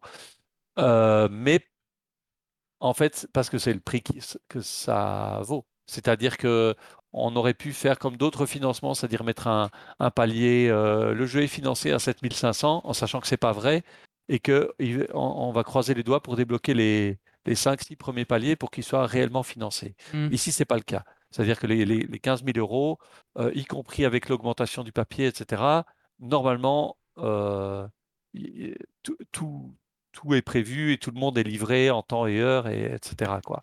Surtout que vous imprimez en Belgique, je crois. On Euh, imprime à Liège, enfin presque, ouais. Presque fait, j'ai d'ailleurs une question parce que entre toi qui es liégeois, Bastien qui est liégeois et l'imprimeur qui est liégeois, est-ce qu'on risque d'avoir l'accent liégeois quand on joue au jeu? Senan. Euh, oui, alors il y a aussi Philippe Marichal qui travaille sur le projet. Euh, alors Philippe, il n'est pas de Liège, mais je ne sais plus exactement d'où il est, mais il n'est pas très loin. Il n'est pas très loin. et on a Michel Dinunzio qui lui habite du côté de Mons Charleroi, je ne sais plus trop. C'est l'illustrateur. Ouais, c'est l'illustrateur. ouais. Ouais, et, et, et j'ai été, je crois que j'ai fait s'arracher les cheveux à Bastien par rapport à la, recherche de l'illustrateur parce que j'étais très difficile. Euh, et et j'aime beaucoup ce que fait, ce que fait Michel euh, parce que justement, je voulais quelque chose qui soit pas figuratif, qui soit pas, euh, qui- comment dire? Moi, les- justement, c'était ma prochaine question, en fait, c'était sur l'illustration. Ah ben voilà. Parce que je la trouve justement très particulière, mais je la retrouve aussi très représentante de une certaine folie, euh, ou en tout cas la, la folie telle que euh, on a dans l'imaginaire euh, collectif. Euh, et justement, j'a- j'allais te poser, mais pourquoi ce choix et, et- et te proposer d'élaborer, mais euh, tu, tu le fais tout seul. Ah ben moi, voilà. j'aurais peut-être aimé voir euh, en quoi peut-être c'était compliqué de trouver cet illustrateur-là et en quoi est-ce que c'est compliqué de passer des commandes aussi atypiques? Mhm. Euh, alors, pourquoi c'était compliqué de, trouver un illustrateur? Alors, il y a une, donnée technique. C'est le livre, il sera à l'intérieur. C'est un livre noir et blanc. Donc ça, ça impose déjà des choix d'illustration et on ne voulait pas que euh, ça ait l'air cheap à l'intérieur. Donc il fallait que le choix esthétique soit d'office, que le noir et blanc ait du sens et que ce soit sa force, que ce soit en noir et blanc. Tous les illustrateurs et illustratrices ne sont pas capables de faire ça ou c'est pas leur kiff, etc. Ensuite, moi, je voulais pas quelque chose d'illustratif ou de figuratif. C'est-à-dire, puisque euh, euh, dans les conseils, dans le jeu, on, dit bien qu'il faut mieux évoquer que de décrire avec précision, puisque Lovecraft, c'est ce qu'il fait. Il évoque et, il prend exprès des termes qui sont antinomiques pour brouiller les pistes. Enfin voilà. Euh, ben, moi, je voulais que euh, les illustrations elles aillent dans le même sens. Et donc dire à un illustrateur, il ne faut pas que ce soit trop illustratif, ça commence déjà à devenir un peu compliqué. Quand on ajoute à ça, il faut, je voulais que ce soit à chaque fois des, illustrations, on a, on devine des choses, mais, et on a envie d'aller explorer le dessin de la même manière que le jeu invite à explorer des mystères. Ça rajoute encore des- des- des difficultés. Euh, alors, on avait contacté d'autres personnes qui n'étaient pas libres ou qui étaient beaucoup trop chères. voilà. Et puis, à un moment donné, Bastien me dit, écoute, je pense à quelqu'un, je te fais une proposition. Et donc, j'ai reçu les, premières propositions de, de Michel. Et pour la première fois, je crois, j'ai fait, ah, ah, il y a peut-être quelque chose. Est-ce que ce serait possible de l'avoir un peu plus comme ça, un peu plus comme ça, moins comme ça, moins comme ça? Très, très vite, Michel a renvoyé une proposition. J'ai dit, OK, ouais, c'est bon, c'est avec lui qu'on doit travailler. Euh, c'est aussi une manière pour nous de nous détacher de, de, nouveau de toute l'imagerie euh, euh, cthulhuesque euh, habituelle. Euh, et donc, c'est clair que quand on voit les dessins de, de horrifique, c'est pas la même, ouais, c'est pas le même, c'est pas le même univers, quoi. C'est pas le même, c'est pas la même retranscription d'univers. Oui, ils sont très chouettes les illustrations. Moi, ça m'a tout de suite évoqué euh, Gideon Falls dans les comics. Je sais pas si c'est quelque chose euh, que tu connais. Ah, ça me dit quelque chose. Euh, mais c'est aussi un comics qui tourne autour de l'horreur, mais en, en ayant cette approche un peu moins descriptive, enfin un peu plus euh, non montrée et un peu cet aspect-là de Lovecraft, mais juste cet aspect-là parce que ça reprend pas du tout les, les thématiques. Mhm. Et, et en fait, quand il dessine vraiment les, les éléments d'horreur, on est un peu dans ces dessins très bruts, très très très durs comme ça, et ça m'a enfin, ça évoqué ça. C'est intéressant. Euh, C'est très, très sympa comme illustration. Et alors à ça, on a voulu ajouter dans le, dans le bouquin, euh, alors il y aura des, des espèces de gribouillis. On n'a on n'a pas encore trouvé autre mot que des gribouillis, donc qui sont faits par Philippe Marichal. euh, et c'est vraiment, c'est des espèces de, de, de dessins, mais étranges, mais vraiment des- pour le coup, ça n'illustre rien. C'est vraiment des choses. euh, euh, par exemple, si on voit sur le titre euh, ce qu'il y a derrière le, le, le titre, cette espèce de, de- de spirale avec des, des- des petits dessins, etc. Voilà, il y a, Philippe nous a, nous a fait une pléthore de trucs dans le genre qu'on va pouvoir mettre un peu partout dans, dans le livre. Et puis, on a demandé à quatre, quatre personnes de nous écrire des, des fragments d'histoire euh, avec des, des- un casting de personnages, euh, un anthropologue, euh, un ou une aliénée, un ou une euh, écrivain, écrivaine, dans telle ou telle situation, etc. De nous écrire des fragments d'une histoire un peu comme on peut l'avoir chez Lovecraft, donc quelqu'un qui raconte quelque chose, ou bien ça va être une correspondance, ou bien ça va être un, journal intime. Et donc ces fragments vont être éparpillés dans le bouquin avec des- des calligraphies différentes, quatre calligraphies différentes. De nouveau, c'est Philippe qui va refaire en calligraphie les textes qui sont écrits par les quatre euh, auteurs-autrices. Et donc, dans, les auteurs, il y a euh, Nicolas Levif, il y a Lisa Banana, il y a Philippe Maréchal, il y a euh, Mathieu Mazzoni. Voilà, qui, ont- qui sont des gens que, que- qui ont croisé la, la route du projet à un moment ou à un autre. Et puis, et ça m'a paru intéressant de les avoir dans ce bouquin, quoi. Euh, voilà, donc c'est un peu gamifié quand même ce bouquin aussi, puisqu'on va pouvoir s'amuser à recomposer les histoires. Là où moi, qui ne suis pas un grand lecteur, euh, j'avoue que j'ai toujours un peu du mal quand un bouquin de jeu de rôle commence avec une grosse nouvelle euh, avant d'arriver au truc. là, j'ai un bouquin qui, va me convenir parce que les, histoires, elles vont, être éparpillées et reconstituées au fur et à mesure qu'on va parcourir le bouquin, quoi. Ben, ça a l'air super alléchant. je suis encore plus, euh, plus intéressé par le jeu. Euh, moi, j'avais encore euh, une dernière question. Euh, je sais que euh, ben, pour avoir déjà euh, pu euh, faire des parties en tant que joueur avec toi qui, qui menait euh, à la guilde, euh, tu as quand même une manière de, de gérer une partie qui est quand même très très agréable pour, pour de l'horreur et on sent la, la pression qui monte au fur et à mesure.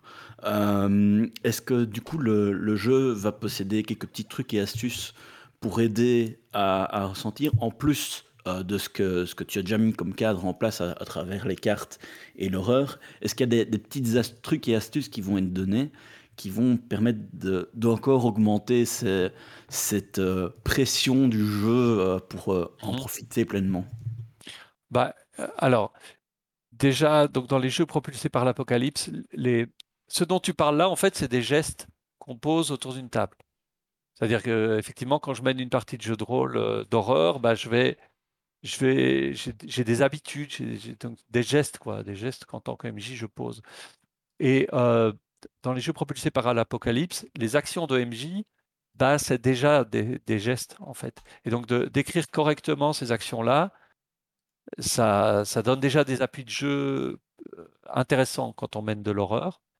Euh, j'ai fait une section aussi où j'ai repris les, des conseils pour soigner la narration de manière à, rendre un peu plus Lovecraftienne la façon dont on raconte l'histoire.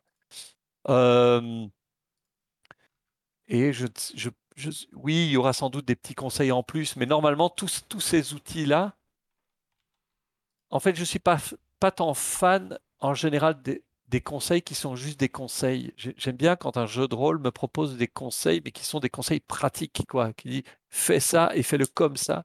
Euh, et du coup, la, la- la nomenclature utilisée dans les PBTA, elle permet vraiment de, de- de donner des outils très très concrets pour, euh, pour ça. Et après, il y a des, il y a, voilà, il y a, il y a aussi des objectifs euh, communs à toute la table.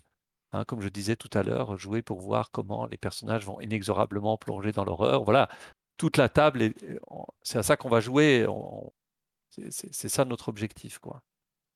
Voilà, mais oui, j'ai essayé de faire ça. De, de, de, de- D'ailleurs, Bastien dit souvent qu'il est un très mauvais meneur de, de jeux de rôle d'horreur, mais qu'avec Horrifique, il arrive à, il arrive à en faire, quoi.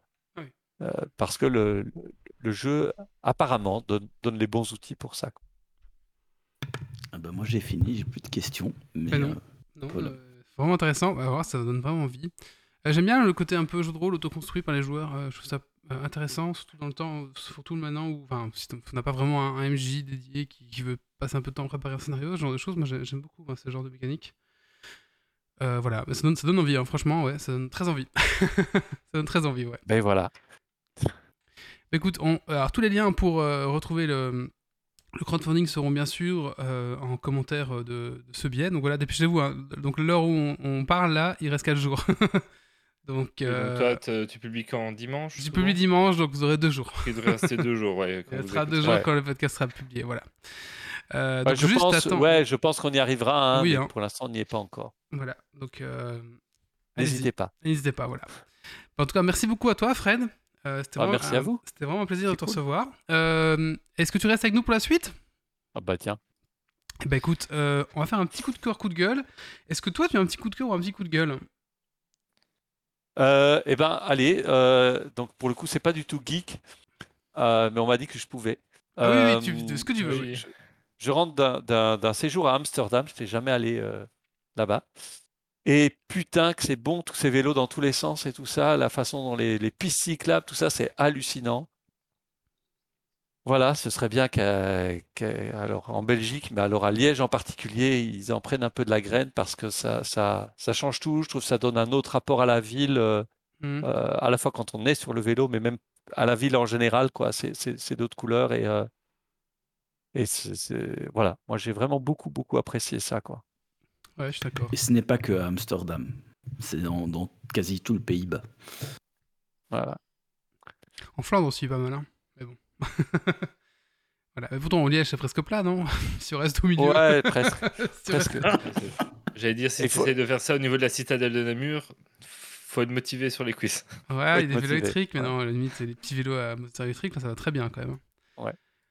Bon, bah merci beaucoup. Alors maintenant, on va passer à la suite et je vous propose qu'on parle de Sonic. Alors, euh, donc là, il y a Sonic 2 qui vient de sortir.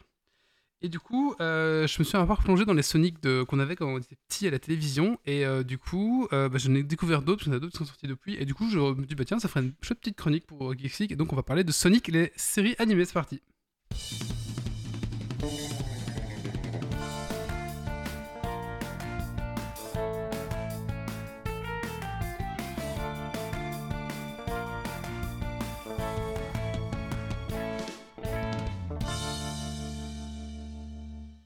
Voilà, donc on va parler de Sonic, euh, ou en japonais Sonic.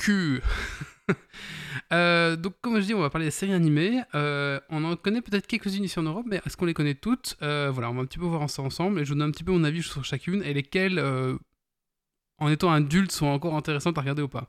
Bien sûr, Tu des les as enfants. toutes regardées entièrement. Euh, J'en ai regardé pas mal. Alors, je t'avoue que les, les deux premiers, je les ai pas regardés complètement, mais les... je vous explique après ceux que j'ai regardés presque entièrement et ceux, et alors, sur quel service pour aider Grumpy? Euh, ben, les derniers sont sur Netflix, justement, c'est l'avantage. Euh, par contre, les vieux, il va falloir aller gratter sur YouTube. Mais si vous voulez, je les ai retrouvés sur YouTube. euh, je sais pas si c'est légal, mais en tout cas, je les ai sur YouTube. Donc, vous pouvez aller filer les liens si vous voulez, il n'y a pas de problème. Alors, euh, on va faire un petit coup de, de Sonic Origin hein, pour voir un petit peu d'où vient en fait ce, ce hérisson. Comme ça, on, ça permet un peu de situer. Il faut savoir qu'en fait, à la base, euh, bah, c'était créé par Sega parce qu'ils cherchaient une, ma- une mascotte en fait pour concurrencer Mario. Euh, donc en fait, à l'époque c'était Alex Kidd, mais bon, ça, ça- ça- c'était pas non plus un personnage très très charismatique. Et du coup, euh, bah, ils ont pris le pari de prendre l'inverse de Mario. Donc Mario, c'est un, un vieux, un vieux euh, plombier rouge. Et bah du coup, Sonic, ce sera un, un- alors un hérisson. Pourquoi? Il a ça, avait failli, ça failli plein d'autres choses, mais au final, c'est un hérisson. Mais il est bleu, il est rapide et il est arrogant et il est un peu charismatique. Donc c'est un peu l'inverse, on va dire, de, de Mario. quoi. C'est un petit peu ça qui a été défini euh, pour, pour Sonic. Il faut savoir que la première apparition, euh, c'est dans le jeu Radmobile en fait. Et euh, Sonic était un porte-clés, euh, enfin un petit por- porte-clés, euh, vous savez, sapin magique comme ça, qui pendouillait au rétroviseur de la bagnole. Donc dans le jeu vidéo, euh, d'un jeu de bagnole, au rallye, dans notre cockpit. Et donc Sonic a fait sa première apparition dans, dans, dans, dans, le cockpit justement, en, tant que sapin senteur. voilà, et du coup, bah, en 1991, euh, c'est euh, Sonic the Hedgehog qui sort sur Mega Drive, et du coup, bah, c'est là que ça va lancer un peu la, toute la Sonic Mania. En effet, ça va cartonner, et euh, bah, voilà, ce Sega va trouver sa mascotte euh, à l'instar de Mario. on va dire. Voilà. Sauf que voilà, moi j'étais plus Sega, mais bon, je trouvais quand même vraiment Sonic beaucoup plus cool que Mario. Quoi. Enfin, à ce niveau-là, il n'y avait pas hésité. Quoi. Maintenant, du coup- Sonic sort chez Nintendo. Maintenant, Sonic, oui, le pauvre se prostitue un peu partout parce qu'il a plus de console. il n'a pas trop le choix. Mais du coup, euh, euh, sorti de cela, bah, des séries animées ont vu le jour et c'est ce qu'on va voir ensemble. Alors, euh, la première série animée qui est sortie s'appelle Les Aventures de Sonic. Alors, moi, je parlais chaque de la version euh, française qu'on a eu nous droit. voilà. Alors, c'est. Alors, je sais pas si vous vous souvenez de ça. Je, vais mettre le jingle, je pense que ça va vous rappeler des, moments. Attendez, juste que j'active le son pour, pour vous, vous n'allez pas l'entendre. c'est dommage. Voilà, comme ça, le même, même Fred va l'entendre. Voilà. Vous entendez? Ouais. Alors, ça, c'était le premier Sonic. Je sais pas si vous vous souvenez. C'était les aventures de Sonic. Je regarde les vidéos et je pense que ça doit être le Sonic que j'ai dû le plus voir en dessin Ouais. animé. Est-ce que ça passait en Belgique aussi ou en France? Alors, bah, du coup, euh, moi, je regardais la télévision française aussi, donc euh, je sais Ouais. plus pense que si tu- J'avais pas la télédistribution. Ah, c'était sur t'essaies de te TF1. rappeler C'était sur ancien TF1. dessin animé Sonic, euh, c'est sans doute à celui-là que tu penses. mais- C'était sur TF1. Alors en fait, c'est des séries. Euh, je vais peut-être diminuer un petit peu. Voilà, super jingle. Le jingle était cool, le générique était vraiment cool. Euh, donc en fait, c'était une série euh, aux accents très très cartoon. Hein. Je sais pas si vous vous souvenez. euh, chaque épisode était, était différent, donc il n'y a pas vraiment un fil continu, comme un peu à l'époque dans presque tous les dessins animés qu'on avait, sauf Dragon Ball, ce genre de choses. Euh, en gros, c'était très Looney Tunesque, on va dire, hein, parce que Sonic jouait des tours euh, aux deux méchants euh, et à Robotnik, donc il avait ces deux sbires là robo- robotisés qui étaient un peu un débilos. Et du coup, voilà, le but c'était justement de, ridiculiser les méchants à la fin. Donc c'est très très très très Looney Tunes, on va dire dans l'esprit, avec des petits gags. Et à la fin, à chaque fois, il y avait le petit Sonic Sonic conseil. Je sais pas si vous vous souvenez, donc euh, Sonic va vous parler, Ouais. Sonic va vous causer. Et donc c'était dans ces Sonic là où euh, on avait des conseils de Sonic à la fin euh, dans la vraie vie, on va dire. donc voilà. Après, c'est une série assez cool. Les dessins, les dessins étaient un peu moyens, on va dire. hein. C'était pas non plus très très recherché. Et on avait Tails quand même. On avait Tails, donc c'était c'est quand même assez sympa. Et à l'époque, on avait, on avait que ça à se mettre sous la dent. Donc on dessin animé Sonic. Donc ça, c'était. Ensuite, on a eu euh, une deuxième série qui est arrivée, euh, Sonic. Alors là, euh, contraste complet. Alors ça, alors attention. Pour retrouver, celui-là, c'est un peu compliqué parce que la série s'appelle Sonic the Hedgehog. Mais vous pouvez la retrouver aussi sous le nom de Sonic et Sally, ou alors Sonic le hérisson, ou alors Sonic 2 tout simplement, ou alors Sonic Satam. Alors Satam, je- c'est un diminutif en fait de, de Sally et euh, je sais pas quoi. Voilà. Euh, donc voilà, pour les retrouver, c'est un peu compliqué. Alors si vous voulez, je les ai retrouvés quand même. Je vous mettrai le lien de tous les 23 épisodes. J'ai tout retrouvé ça sur YouTube. Donc Ah, c'est dans celui-là où il, ch- il cherche vraiment les anneaux et tout. Je sais pas si c'était déjà dans la première série ou pas. Alors, euh, en fait, là, c'est une série très, très, très, très, très noire, on va dire, de, de Sonic. Je trouve que c'est l'une des plus noires, on va dire.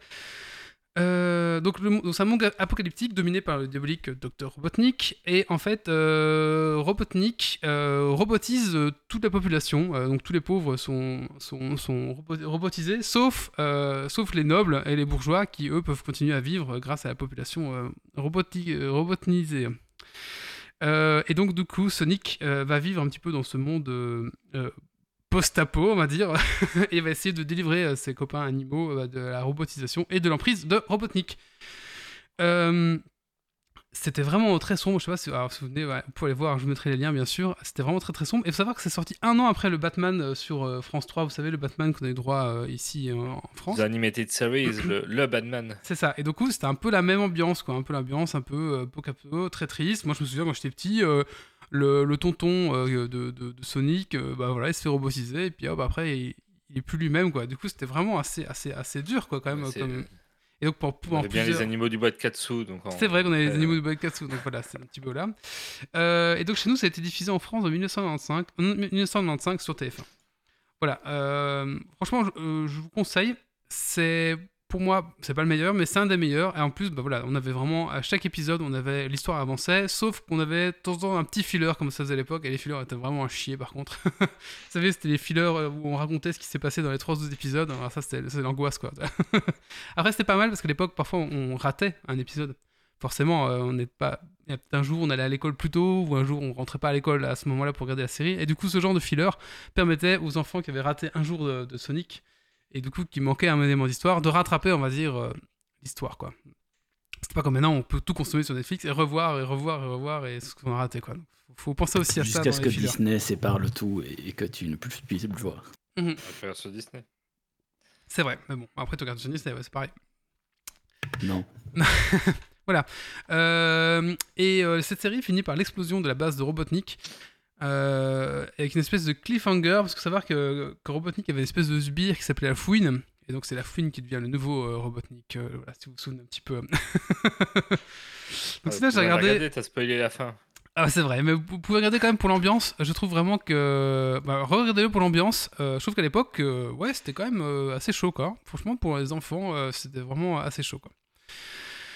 Euh, et du coup, voilà. Là, par contre, il n'y a pas, de- y a pas de petit, de générique. hein. Ça commence direct, tac, sur les dessins animés. À chaque fois, il n'y a pas vraiment de, générique. Bon, on passe à la suite.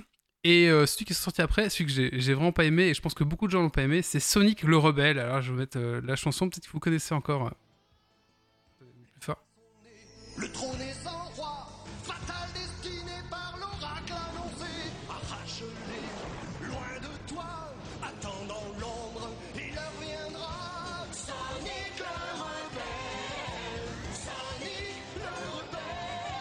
Alors, alors ce Sonic le rebelle, euh, un petit peu la descente de Sonic. Euh, alors je vais faire le pitch d'abord de la série. Donc euh, en fait, euh, ça se passe, ça se passe sur la planète Mobius. Donc il y a une ville qui s'appelle Robotrolis, mais qui avant qui s'appelait Mobotrolis. Hein, attention. Et en fait c'est la reine Eleonore qui a trois enfants. Et donc il y a Robotnik qui commence à introduire sa technologie, à transformer tout le monde en robot. Et à ce moment-là, il y a l'oracle, euh, l'oracle de Delphes qui dit à la reine qu'elle doit euh, diviser ses enfants pour qu'un jour ils puissent se retrouver et faire euh, la prophétie. La prophétie, c'est toujours facile de mettre une prophétie dans les dessins animés, dans les scénarios. Donc voilà. Et du coup, les trois, les trois, les trois frangins se retrouvent séparés. Donc Sonic se retrouve chez son son oncle, le fils aîné se retrouve clandestin, je pense. De, voilà, il se retrouve clodo, un peu voleur, etc. Et la fille se retrouve euh, dans une famille un peu aristo- aristocratique. Et un jour, ils vont se retrouver, comme par hasard, dans un concert de rock, je crois. Et du coup, voilà, ils jouent tous de la, ils jouent tous de la musique. Et c'est un, peu bizarre, que le scénario un peu, un peu chelou. Voilà, euh, c'est là aussi qu'ils ont introduit des personnages qui avaient pas trop de- qui n'étaient pas trop exploités. C'était un peu bizarre ce Sonic. Moi, franchement, c'est les Sonic que j'ai vraiment le plus détesté, je pense, à regarder un petit peu. C'était pas foufou et euh, ils, ils essayent de faire un genre euh, bah, Sonic le rebelle donc Sonic est un peu trop rebelle mais un peu trop euh, un peu trop gnangnan voilà, j'ai vraiment pas aimé je vous le conseille pas et en plus c'est un petit peu au moment où bah, dans le jeu vidéo Sonic se casse la gueule parce que c'est le moment de la Dreamcast et euh, ben euh, c'est un petit moment où le souffle va retomber pour euh, Sonic parce que bah Sonic sur Dreamcast c'était pas foufou c'est le moment où ils ont commencé à essayer d'introduire la 3D et les Sonic en 3D étaient vraiment à chier. et donc voilà, donc c'est un petit peu le moment où bah, le Sonic se casse la gueule, tout simplement. Donc, Si là, si vous voulez regarder Sonic, je vous dirais de, passer votre tour. Et en plus, il n'y a même pas Tails. Du tout, du tout, du tout. On même pas Tails d'une seule fois dans cette série. Euh, voilà, donc ça c'était pour le Sonic le Rebelle. On va couper ici. Alors ensuite, la meilleure Sonic, la meilleure série Sonic euh, qui va arriver, c'est Sonic X. Euh, je vous conseille vraiment. Elle est sur Netflix, il y a trois saisons. Si vous voulez regarder une série Sonic, regardez celle-là. Elle est parue en 2003. Et, Avec un nom pareil, on se dirait pas que. c'est vrai ça. c'est pour les ouais, un truc de furie, un truc dégueulasse comme ça. Non non, c'est pas ça.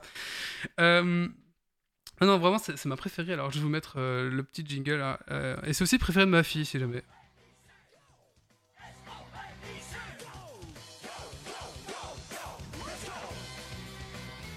Voilà, Sonic X. Alors, euh, le pitch de Sonic X, euh, qu'est-ce que c'est? Sonic est catapulté avec tous ses copains dans le monde des humains en fait. hein. Au moment où il essaie de fuir Robotnik sur son monde, il se retrouve catapulté, on va dire, dans notre univers à nous, des humains, et il se retrouve recueilli par un garçon, euh, par un petit garçon en fait. Et du coup, bah, Sonic découvre notre univers ce genre de choses quoi.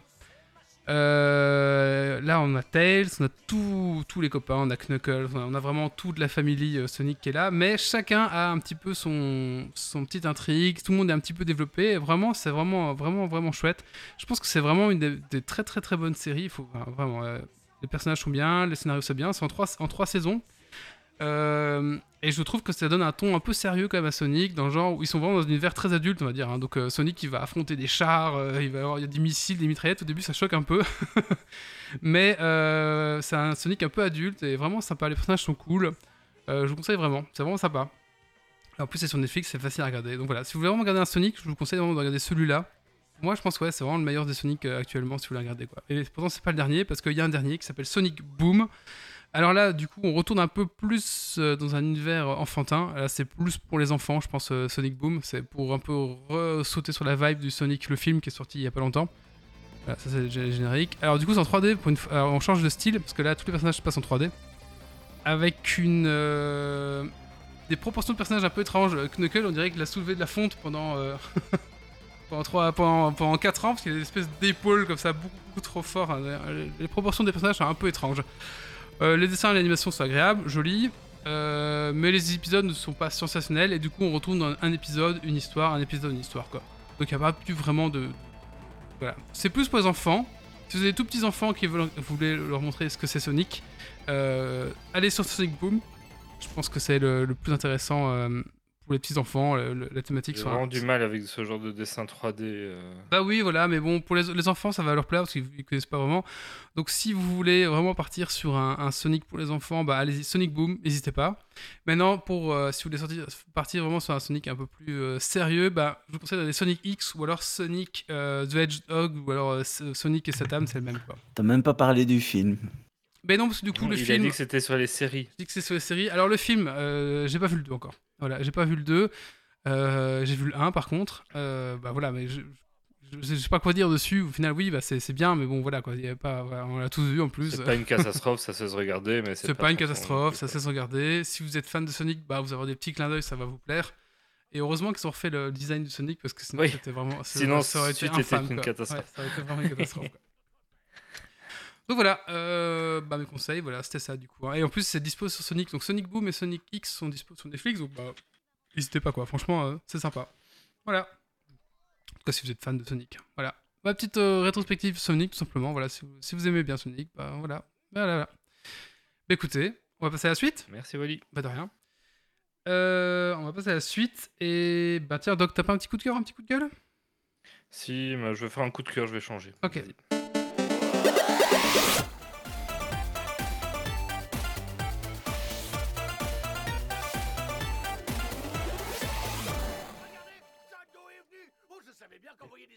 Ce sera un mini coup de cœur euh, juste parce que euh, m'ont eu et que j'ai ouvert le portefeuille euh, sur la saison 3 du jeu de figurines Batman dont je vous avais déjà parlé sans doute à l'époque que j'avais beaucoup aimé et que j'ai craqué sur le pledge euh, ben, des, figurines en plus pour le jeu mais aussi du jeu de rôle puisqu'ils ont édité en même temps un JDR euh, de Batman euh, Chronicle je crois. Enfin en gros sur le même dans, le même décorum que le jeu de figurines euh, qui a l'air très très sympathique. Et puis bon, comme je suis un très grand fan de Batman, je n'ai pas résisté à, avoir ces bouquins. euh, au pire, pour les avoir dans la bibliothèque, même si euh, je ne les ouvre pas beaucoup au final, on verra bien. Après, la saison 3 des figurines, elle est chouette parce que contrairement à la saison 2, c'est pas des figurines de remplacement pour jouer les scénarios existants, mais c'est vraiment des nouveaux scénarios, des nouvelles maps, des, un nouveau mode de jeu coopératif ou, ou solo. donc voilà, c'est du vrai contenu, donc c'est assez sympathique. Et si le jeu vous tentait, euh, ils vont ils remettent en vente du coup les, les boîtes de base de la saison 1. Et dans le, pla- le pledge management, euh, on devrait aussi avoir accès aux, aux add-ons et autres des saisons 1 et 2 euh, pour ceux qui les avaient ratés. Donc ça peut être l'occasion de remettre la main sur ce jeu. Voilà, voilà. Merci Doc. Allez, on passe à la dernière chronique. Et c'est encore Doc qui s'y colle du coup, parce qu'on va parler de Kirby et le monde oublié, c'est ça, Doc? Oui, c'est ça. Allez, c'est parti.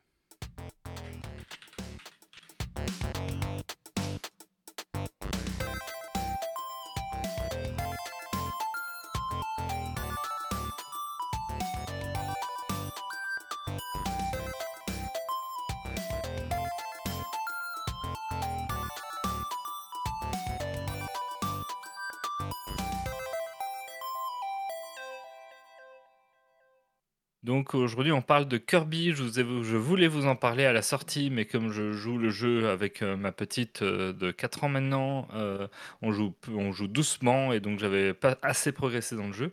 Et puis j'ai été malheureusement pas pu être présent au dernier Geeks League. Donc enfin, je vous parle de Kirby. Euh, Grumpy l'attendait avec grande impatience. Euh, D'ailleurs, ce n'est que pour ça qu'il est venu ce soir. Euh, donc allons-y, c'est parti. Euh, Est-ce que Grumpy joue à Kirby? Euh, oui, Grumpy Oui. joue à Kirby. D'accord. Euh, Je suis Donc- un grand fan de Kirby. Donc il, va sûrement euh, me corriger si je dis des bêtises. Mais euh, doit-on représenter euh, Kirby, cette boule rose bien connue parmi les licences de Nintendo, qui a toujours au final été une licence relativement accessible et axée pour les, jeunes joueurs, même si ça n'empêche pas les grands de- d'en profiter et d'y prendre plaisir. hein, c'est comme pour les Lego. Kirby, en fait, c'est une série qui a d'abord paru en 92, donc ça nous rajeunit pas. Geeksig n'hésitait pas encore sur Game Boy avec Kirby Dreamland. Euh, je savais pas que c'était l'épisode Game Boy le premier, donc voilà, on apprend des choses. Et ensuite, euh, le Kirby suivant, c'est en 93 sur NES, et puis ça a continué régulièrement. Je vous fais pas toute la liste parce que euh, voilà, vous irez sur Wikipédia comme tout le monde. Alors ici, Kirby, ben, en bas, c'est un tournant pour la série puisque c'est le premier opus vraiment en 3D euh, pour cette série-là. Même si Kirby apparaît déjà un peu en 3D dans les, les jeux tels que Super Smash Bros. Melee, ce genre de choses-là. Euh, et puis c'est un passage réussi. Bon, on, on connaît le talent de Nintendo euh, pour euh, les passages ainsi. hein. Ils, les réussissent plutôt bien généralement, donc il n'y avait pas de raison qu'ici ils se ratent. Et, donc c'est un chouette petit jeu qui, nous arrive sur Switch. Alors on va retrouver Kirby et les Waddle Dee. Et Waddle Dee, c'est des espèces de petites créatures que Kirby libère d'un jeu à l'autre et qui vivent un peu dans la nature, dans la forêt avec lui. C'est un peu comme les petits lapins dans Sonic.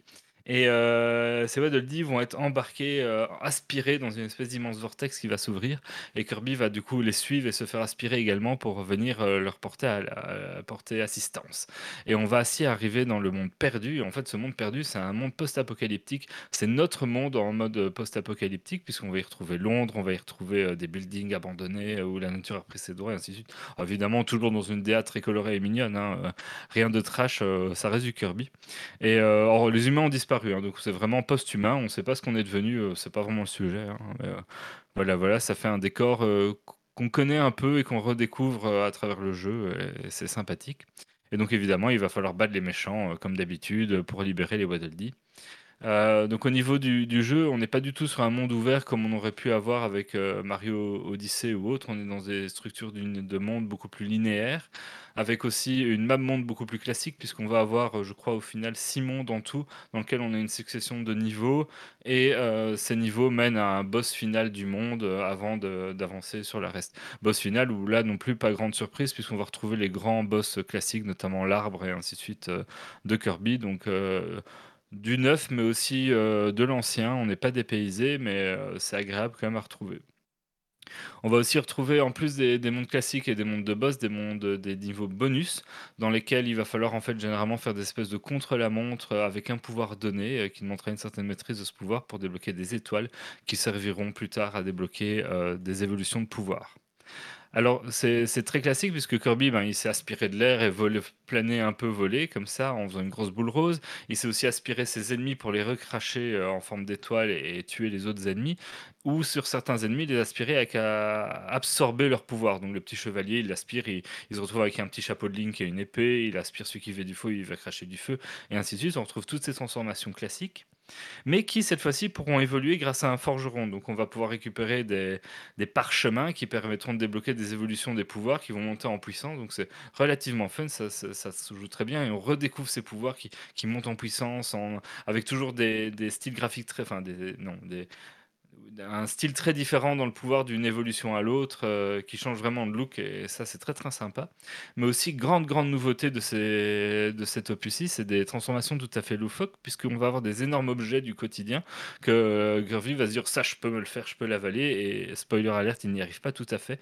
Donc euh, par exemple il va vouloir avaler une voiture et il va se retrouver à avoir avalé les trois quarts de la voiture mais la voiture les roues dépassent un peu parce qu'il n'arrive pas à refermer la bouche c'était un peu trop gros pour lui. Et on se retrouve enfin transformé en voiture et à faire une partie du comme ça dans cette transformation de voiture, qui sont des, des transformations supplémentaires qui viennent en surcouche des autres, euh, des autres transformations.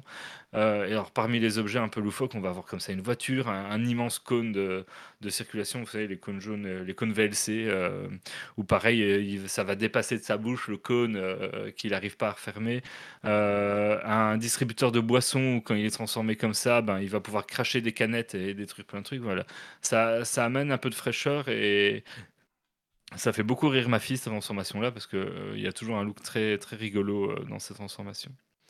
Euh, alors, classique, comme je l'ai dit, on va devoir.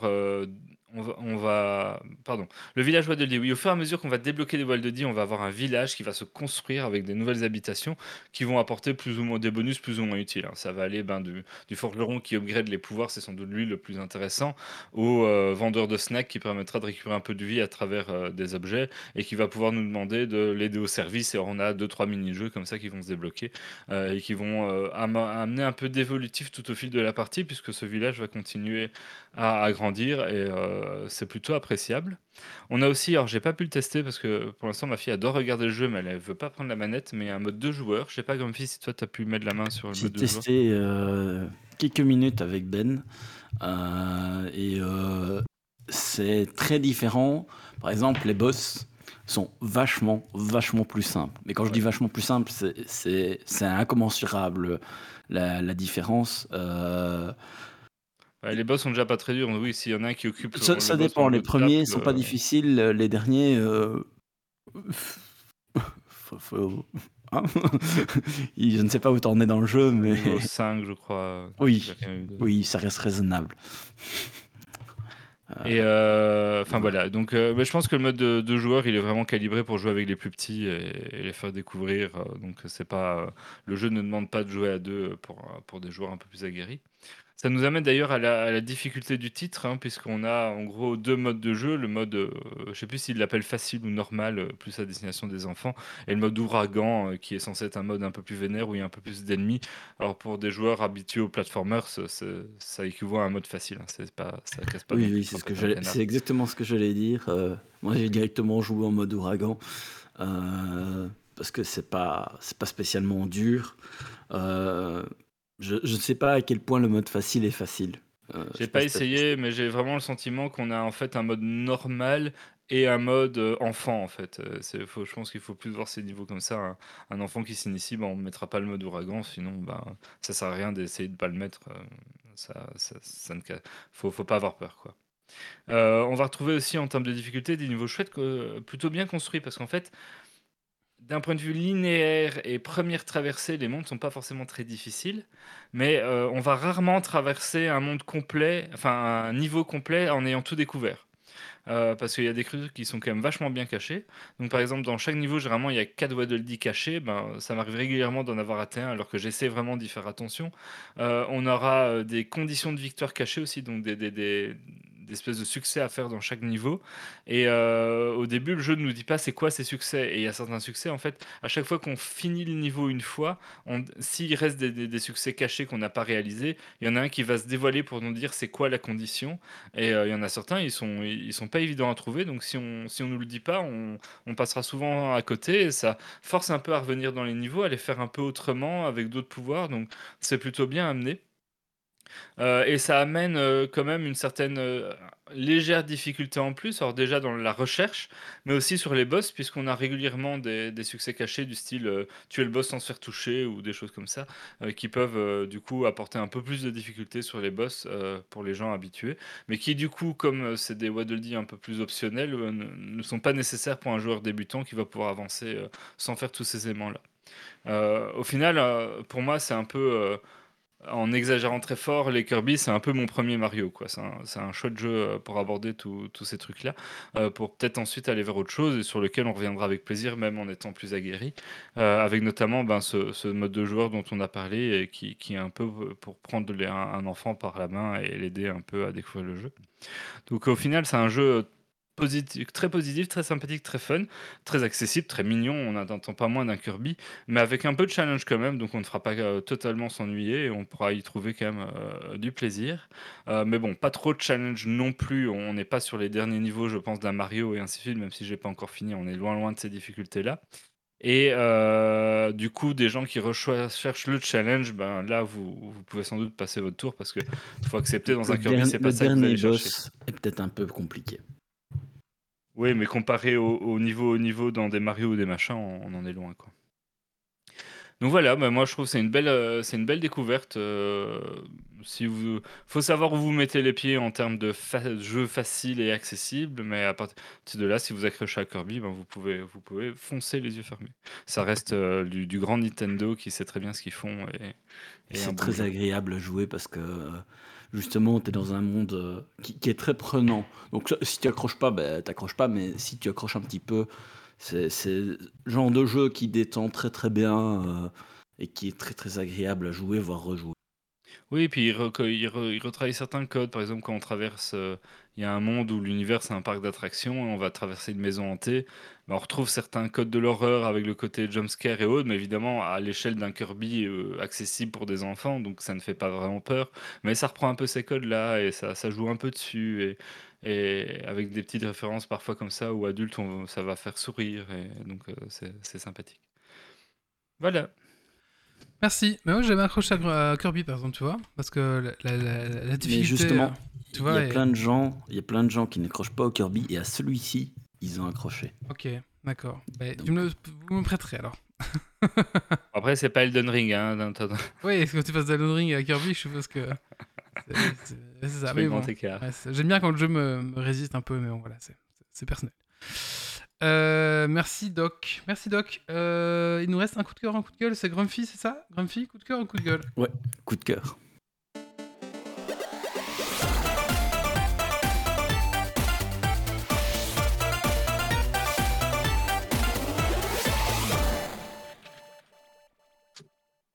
Alors mon coup de cœur, c'est le NASA Apollo 11 Lunar Lander de la collection euh, Creator Expert de Lego, euh, qui est absolument génial.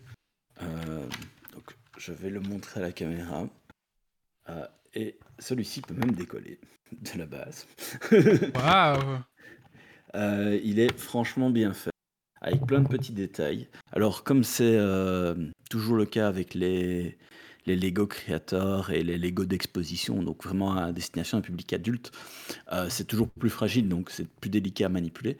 Mais il y a beaucoup de détails, euh, comme euh, par exemple, on peut ouvrir une trappe sur le côté, il y a la caméra qui est dedans. Ah ouais.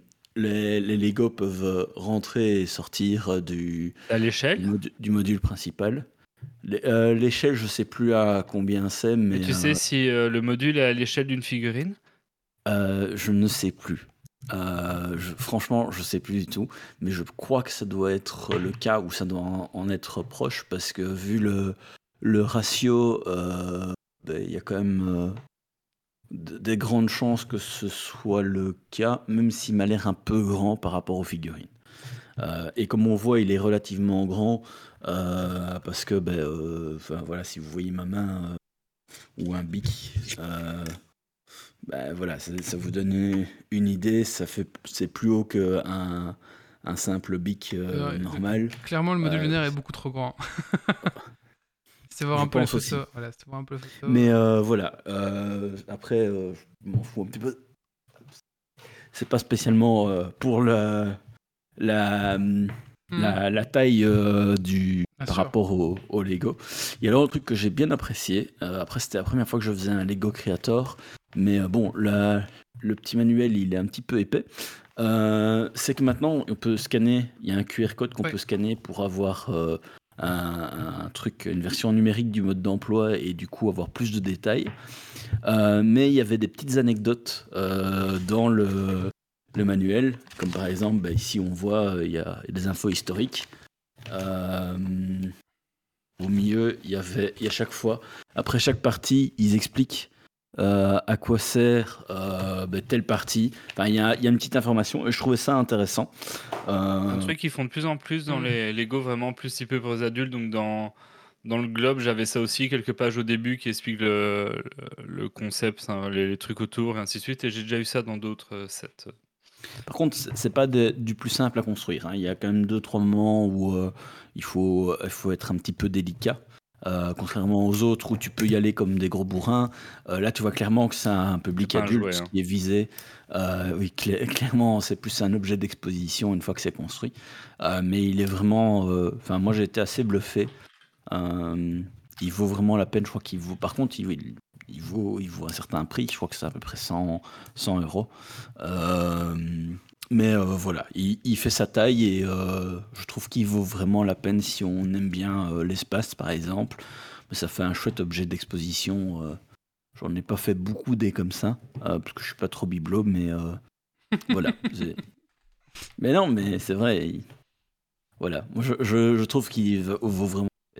D'accord. Ouais, ouais, ouais, c'est un, c'est un chouette mode. De toute façon, tous les, tous les créateurs, ils sont assez sympas, je trouve. Quand même. Ouais, Mais là dernièrement, ils ont sorti un Lego Van Gogh où c'est c'est le- c'est le, c'est vraiment un, un tableau de Van Gogh, mais en Lego, du coup, qui prend une troisième dimension. Ça, c'est sympa. Ah, mais du coup, les Lego tableaux, euh, par contre, là, tu as un lien vers un podcast. Et du coup, euh, qui te cause du, du. Par exemple, si tu as pris celui de. T'as les Beatles. Oui, les, les, les Lego euh, pixel art, Ah oui, là, c'est ça. Batman, euh, et ainsi de Et suite. du coup, euh, tout cela, tu as, un lien vers un podcast à écouter pendant que tu montes euh, le Lego.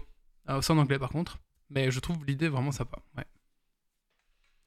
Voilà, donc ouais, voilà, il s'adapte très très bien au public adulte. Ne vous inquiétez pas pour Lego, ça va très bien pour eux. Ils ont bien compris à qui fait que c'était plus simple de directement vendre aux adultes que d'essayer de vendre aux enfants qui doivent encore convaincre les adultes de le racheter. Ben oui, même pas, ouais, ça. De toute façon, une fois que les adultes jouent Lego, ben oui, ton enfant doit jouer Lego, donc ils veulent aussi des Lego. euh, voilà quoi, la boucle est bouclée quoi. hein. Oui, oui, voilà, ils ont très bien compris. Allez, bah écoutez, on va passer juste à la dernière chronique de ce, ce podcast. Et c'est un, un petit quiz. Doc, Ah oui, je sors les cartes. sans nous les cartes. Allez, on lance le jingle pendant ce temps-là.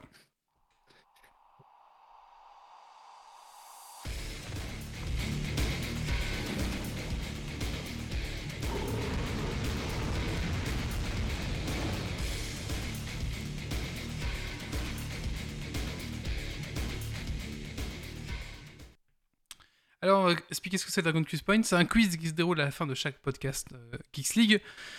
Euh, au fur et à mesure des, des épisodes, vous accumulez des points.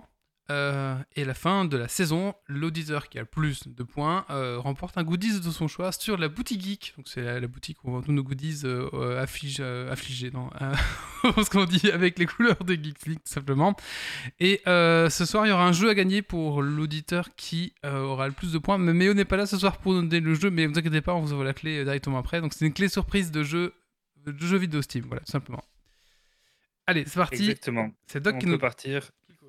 C'est le super quiz des jeux vidéo. Ah. Alors vous avez euh, des, ces- des petites cartes thématiques. Alors je vous laisse euh, choisir le, le thème qui Bon, on vous va plaît. commencer par euh, Fred. Oui. Alors euh, il y a musique dans les jeux vidéo, héroïne et héros, star cinéma et TV, les jeux, matériel et les professions des héros dans les jeux vidéo. Voilà, deux là, héros, héroïne. Et donc, voilà, Ok, donc, on peut tous répondre. Il y a un point pour les gens de, du live et un point pour les gens de la chatroom. Voilà. C'est ça.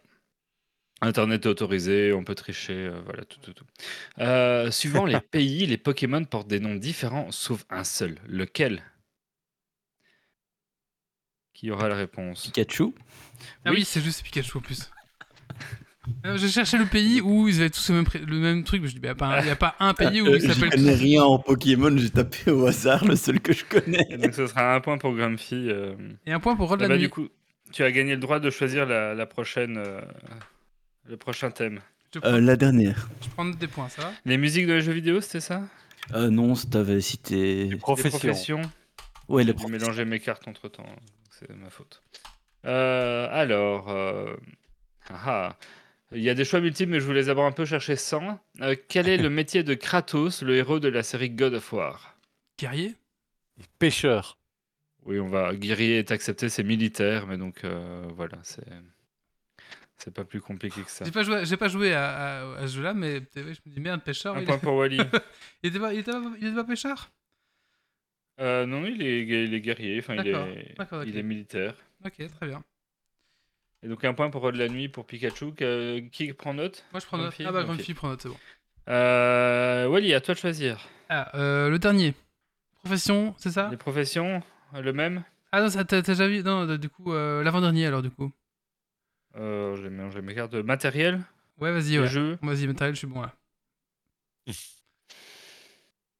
Combien de zones propose le portail Toypad de la série Lego Dimension pour poser ses figurines? Euh, Donc, c'est un, il y a les- Non. Donc c'est ce fameux Lego avec un gros portail où on a un peu comme les... euh, où on pose les figurines Deux. Lego. Non. Et il y a un certain nombre de zones activables pour mettre des trucs dessus.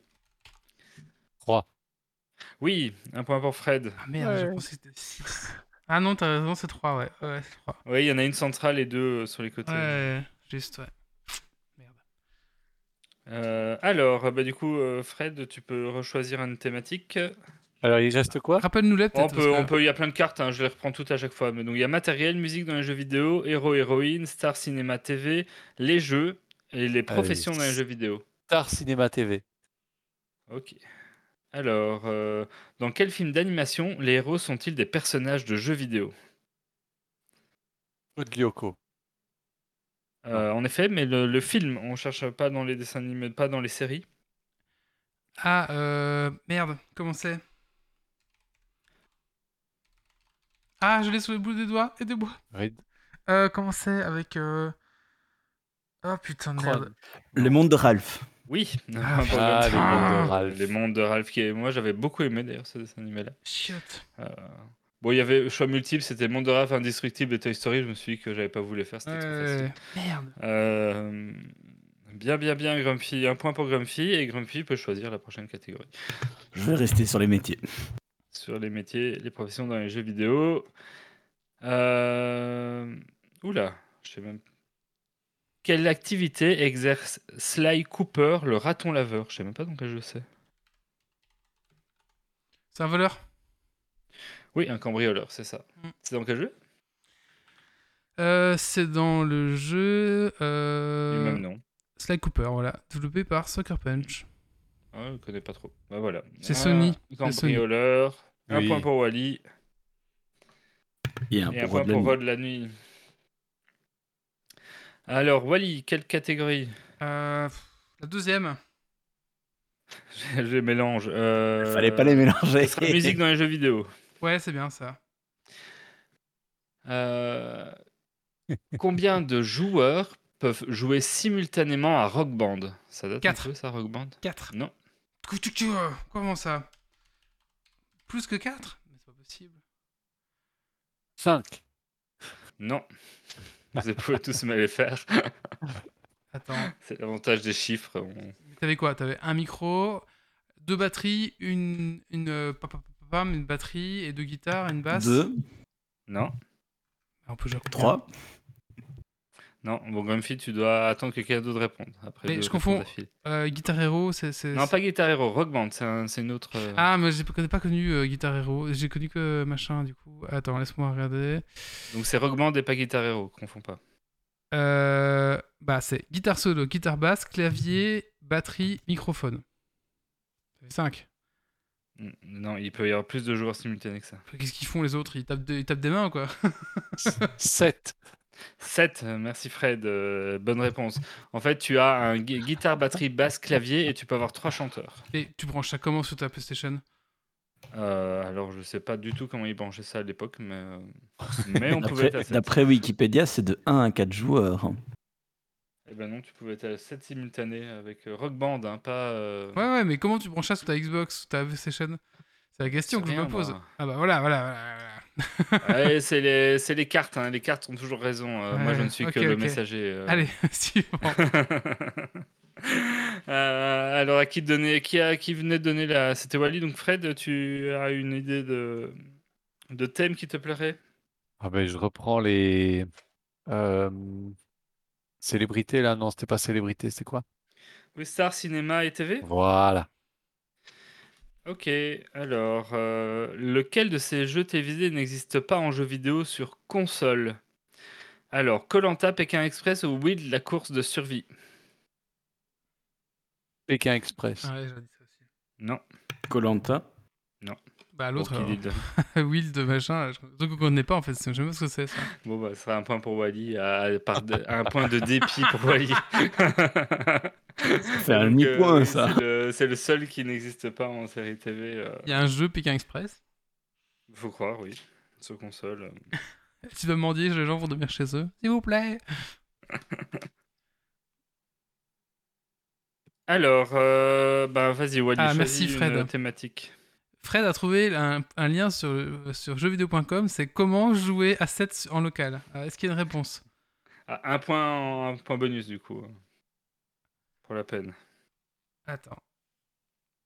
Et du coup, faut quoi? C'est. Bah oui, du coup, faut un hub USB, c'est ça? Non, c'est pas possible. Ouais, parce qu'il y a des chances que ce soit bêtement un euh, USB. Bon, je dirais ça, je dirais ça à te, à te reposer. On, on a, on a trigger Wally, là. Allez, oh, bah encore moi et puis Grumpy, puis si on arrêtera là, je pense, hein, c'est bien. Ouais, on est à 7, je crois. Là. Oui, bah, vas-y, encore deux, hein, c'est 3, bien. 4, 5, 6, 7, oui, on peut encore faire deux. Euh, Vas-y, Wally, choisis une catégorie. Euh. Les jeux, héros, héroïnes, matériel, le de maté- profession, matériel, musique matériel. ou star du cinéma. Allez, matériel.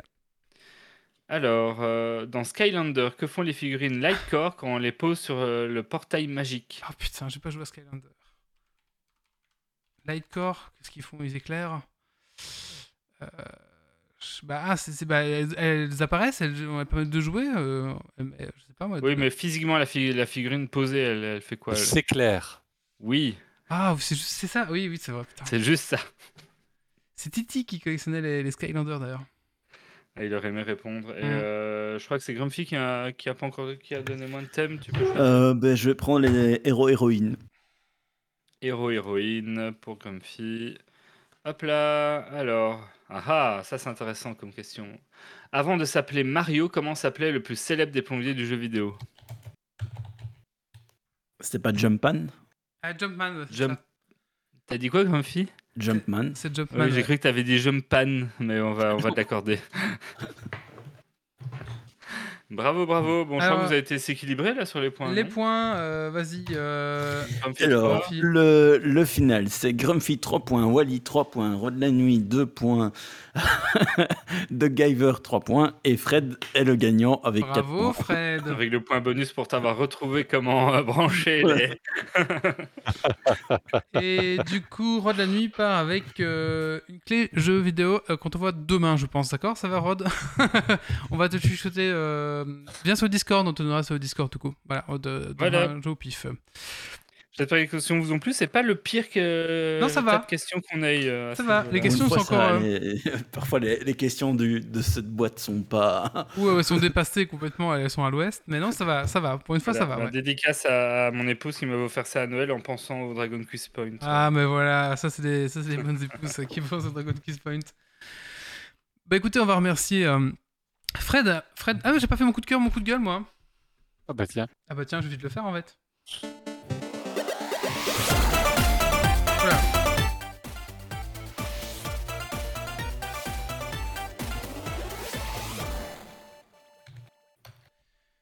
Ah bah écoutez, euh, mon coup de cœur, ça va être la série Baraki, qui est sur Netflix depuis euh, deux semaines maintenant. Euh, je vous conseille vraiment, c'est cool. C'est une série belge qui est tournée du côté de Liège d'ailleurs. Euh, et du coup, euh, je vous conseille vraiment, c'est vraiment chouette, c'est vraiment une chouette série. Alors, j'aimerais bien voir l'avis des Français qui regardent Baraki euh, pour voir un petit peu s'ils comprennent. je sais pas, moi ça me semble, voilà, je suis dans mon jeu, on va dire, mais j'aimerais bien voir l'avis de, de Français qui regardent la série. Qu'est-ce qu'ils doivent, doivent penser? C'est une série très très rigolote, fun, frais, c'est assez sympa. Et euh, bah voilà, je vous conseille tout simplement, c'est sur Netflix. Euh, allez-y, regardez-là. C'est une, c'est quand même pas mal d'épisodes. Il y a une saison 1 et la saison 2 est annoncée, je crois, parce que ça, ça a cartonné, ouais. ouais. Et euh, bah, c'est vraiment bien belge, quoi. Des petits clichés parfois, c'est drôle, voilà. ouais. Tu l'as vu toi, Fred?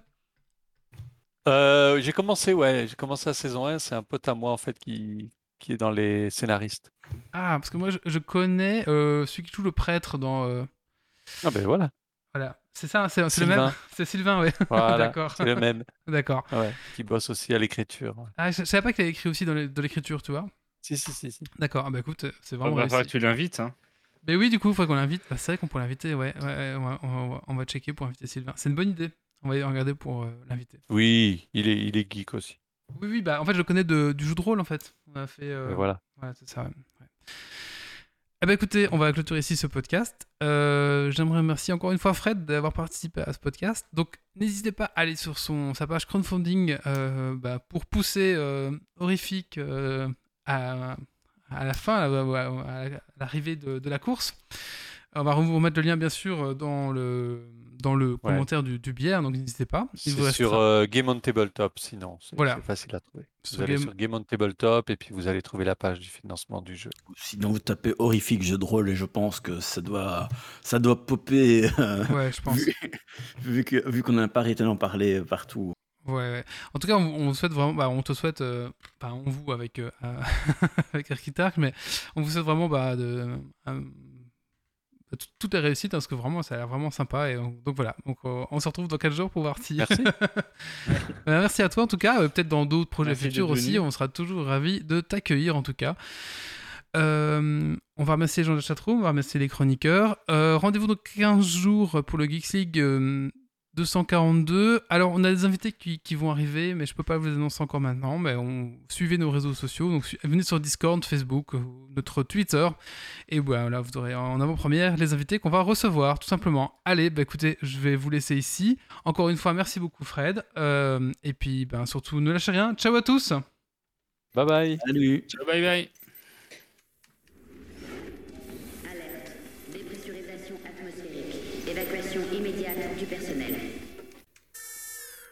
Evacuation order. Evacuation order. Evacuation order. Evacuation order.